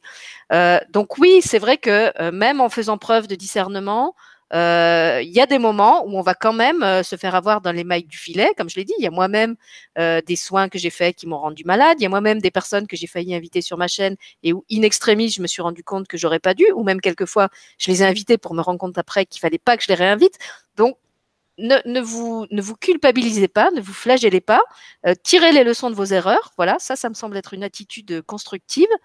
Euh, ne, cherchez pas non plus le zéro faute parce que je crois que personne euh, n'arrive au zéro faute et qu'en plus c'est vraiment se, mettre une pression terrible que de prétendre au zéro faute. donc il n'y a pas de faute, il n'y a que des expériences. faites ce qui vibre pour vous et si vous vous rendez compte bah, qu'en le faisant euh, c'était pas le bon chemin, allez explorer un autre chemin euh, sans pour autant euh, vous en vouloir, vous accabler de reproches. Euh, voilà, tirez les leçons de l'expérience et partez plus loin. Moi, c'est la, c'est la, le mot de la fin avec lequel j'ai envie de vous laisser. Puis je passe la parole à Rémi pour qu'il conclue à son tour. voilà.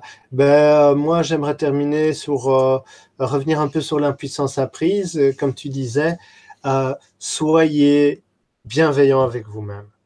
Euh, parce que vous allez vous tromper, vous allez faire des erreurs, vous allez apprendre, mais finalement, moi, dans mon expérience, j'ai jamais mieux compris la manipulation qu'en étant manipulé. Euh, enfin voilà, vous pouvez pas apprendre quelque chose et retirer une expérience qui va nourrir votre âme sans avoir connu les deux aspects de cette chose. Hein? Euh, viser à l'excellence et la perfection, ne vouloir que le bon de quelque chose, sans, accepter qu'il puisse y avoir des choses désagréables qui accompagnent certaines choses, eh bien, c'est passer à côté d'une expérience et, et c'est pas possible. En pratique, c'est juste pas possible. Donc, euh, tôt ou tard, vous aurez, vous, verrez que, euh, euh, aspirer à juste avoir les bonnes choses, juste cueillir les bons fruits de l'arbre, eh bien, ce n'est pas une optique euh, qui, peut durer parce que du point de vue de votre croissance personnelle, euh, ben, vous allez passer par des choses moins agréables, mais au final, quelques années plus tard ou quelques moments plus tard, vous y repenserez avec le sourire parce que à vous saurez que ça vous a appris aussi beaucoup de choses. Tout à fait. De toute façon, ce serait pas réaliste. Vous vous êtes incarné dans un monde de dualité, donc vous êtes là pour explorer les deux, les deux pôles. Hein, c'est ce que Frank expliquait, euh, Frank Vandenbroek expliquait dans l'émission sur le karma. Il y a deux pôles et à tout moment, dans une incarnation, on va passer d'un pôle à l'autre, de même que dans une même journée, il y a une partie jour, il y a une partie nuit. On n'est pas tout le temps dans le jour et on n'est pas tout le temps dans la nuit. Donc, euh, moi, je dis toujours, ce qui est important, c'est pas tellement ce que vous vivez, c'est ce que vous en faites. Euh, c'est la, la, ce que vous vivez, c'est la matière de votre vie. Après, en tant que, créateur de votre vie, qu'est-ce que vous faites de cette matière? Est-ce que vous, vous choisissez d'investir dans un rôle de victime où vous pensez avoir fait des mauvais choix, que vous êtes nul et que vous arriverez à rien dans votre vie Ou est-ce que, au contraire, vous en tirez des leçons pour vous améliorer, pour pas refaire les mêmes erreurs, éventuellement pour en faire profiter d'autres gens? Il y, a, moi, je vois beaucoup ça euh, parmi mes invités. Il y a des tas de personnes formidables qui ont vécu des expériences euh, difficiles et qui, avec beaucoup de courage, en témoignent et mettent ça au service d'autres gens euh, qui vivent les mêmes situations. Donc voilà, quoi que ce soit que vous viviez, servez-vous-en d'une façon positive. Moi, si j'avais pas rencontré, euh, s'il n'y avait pas eu ces attaques contre ma chaîne, j'aurais pas eu l'occasion de faire l'émission euh, sur les énergies négatives et comment s'en protéger. Si j'avais pas rencontré ces thérapeutes euh, pas, pas pas conscients, pas professionnels qui m'ont rendu malade, euh, j'aurais pas pu vous parler de ça dans l'émission d'aujourd'hui. J'aurais peut-être pas eu envie de faire l'émission sur le, le discernement avec Rémi. J'ai eu l'occasion de voir dans d'autres domaines enfin dans, dans, un domaine professionnel proche du mien, des gens qui travaillaient pas de la même façon. Et je remercie du fond du cœur ces personnes de m'avoir montré ce que je ne voulais pas incarner, euh, parce que ça m'a permis de toucher justement euh, ce que moi je voulais faire, comment je voulais le faire, euh, et, et, jusqu'où je n'irai pas. Voilà. Donc chacun est libre de faire comme il veut. Choisissez votre chemin, et si à un moment vous vous, rendez compte que ce n'est plus votre chemin, euh, sortez, ayez le courage de sortir de là où vous étiez et d'aller plus loin. Voilà. Merci Rémi en tout cas pour euh, tout ce que tu nous as apporté dans cette euh, émission d'aujourd'hui. Euh, pour ce premier passage sur De Terre et d'Étoiles. C'est vrai que c'était la, première fois que tu venais sur cette chaîne. On aura peut-être l'occasion de te retrouver, donc pas tout de suite, puisque là tu vas repartir en Ouganda rejoindre ta femme et ta fille, mais peut-être plus tard. Et euh, ben en tout cas, je te, je te, remercie vraiment pour cette émission parce que je pense que c'était important de la faire et d'après les, les, retours que j'ai sur le chat, euh, je crois que les gens ont vraiment apprécié aussi. Donc merci, merci d'être arrivé avec cette idée euh, et d'avoir préparé le sujet et de l'avoir traité comme, comme tu l'as traité. Merci ben, ben toi, merci Sylvie d'être là hein, parce que quand j'ai pensé à ça, au bout d'un certain temps, je me suis dit, mais tiens, je connais Sylvie, on va faire ça avec elle. Et donc, euh, et donc je t'ai proposé ça et ça, ça marchait. Et donc, merci d'avoir su développer une chaîne, d'avoir une audience et d'avoir aussi euh, bah, une éthique et d'avoir vécu des choses qui, qui t'ont permis de, témoigner de certains aspects et d'illustrer certains aspects dont on a parlé de manière beaucoup plus parlante que, que, que certains exemples un peu abstraits. Merci Rémi. Mais ça a toujours été mon parti pris, en fait, c'était de, de, que ce soit en tant qu'artiste ou, maintenant que je bosse sur cette web TV, je dis toujours que la vie est une matière et que, euh, bah, comme tout matériau, elle demande, elle demande à être travaillée. Euh, et comme bah, je l'ai dit, je, vais encore le répéter, parce que ça me semble important, euh, c'est l'expérience de ce que vous vivez dans la matière, dans l'incarnation, qui, vous donne la possibilité d'exprimer qui vous êtes. Donc n'ayez pas peur, même si vous vous enfoncez dans des expériences qui vous semblent négatives, même si vous avez l'impression que vous traversez des échecs, que vous êtes fait avoir, que vous vivez, euh, euh, la, sais pas, la, trahison, enfin des, des, choses vraiment euh, désagréables sur le moment. Euh, sachez que d'abord, vous pouvez en sortir et que surtout, après, ça va vous donner du matériau euh, pour en faire autre chose pour vous-même et peut-être aussi pour autrui. Euh, et c'est ce que font. Euh, bon, moi, je, je, je, parle en tant qu'artiste puisque c'est mon c'est mon essence. Euh, mais un artiste, il peut travailler avec la peinture noire comme avec de la peinture or, et il a la capacité d'utiliser les deux. Voilà, je vais terminer là-dessus parce qu'il y a mon fiston qui voilà. rentre de l'école, il faut que j'aille lui ouvrir. Je vous remercie tous en tout cas pour vos, vos présences à l'émission et je vous donne rendez-vous la semaine prochaine et peut-être avec Rémi quand il sera revenu d'Afrique. Merci Rémi. Voilà, au revoir, merci à tous.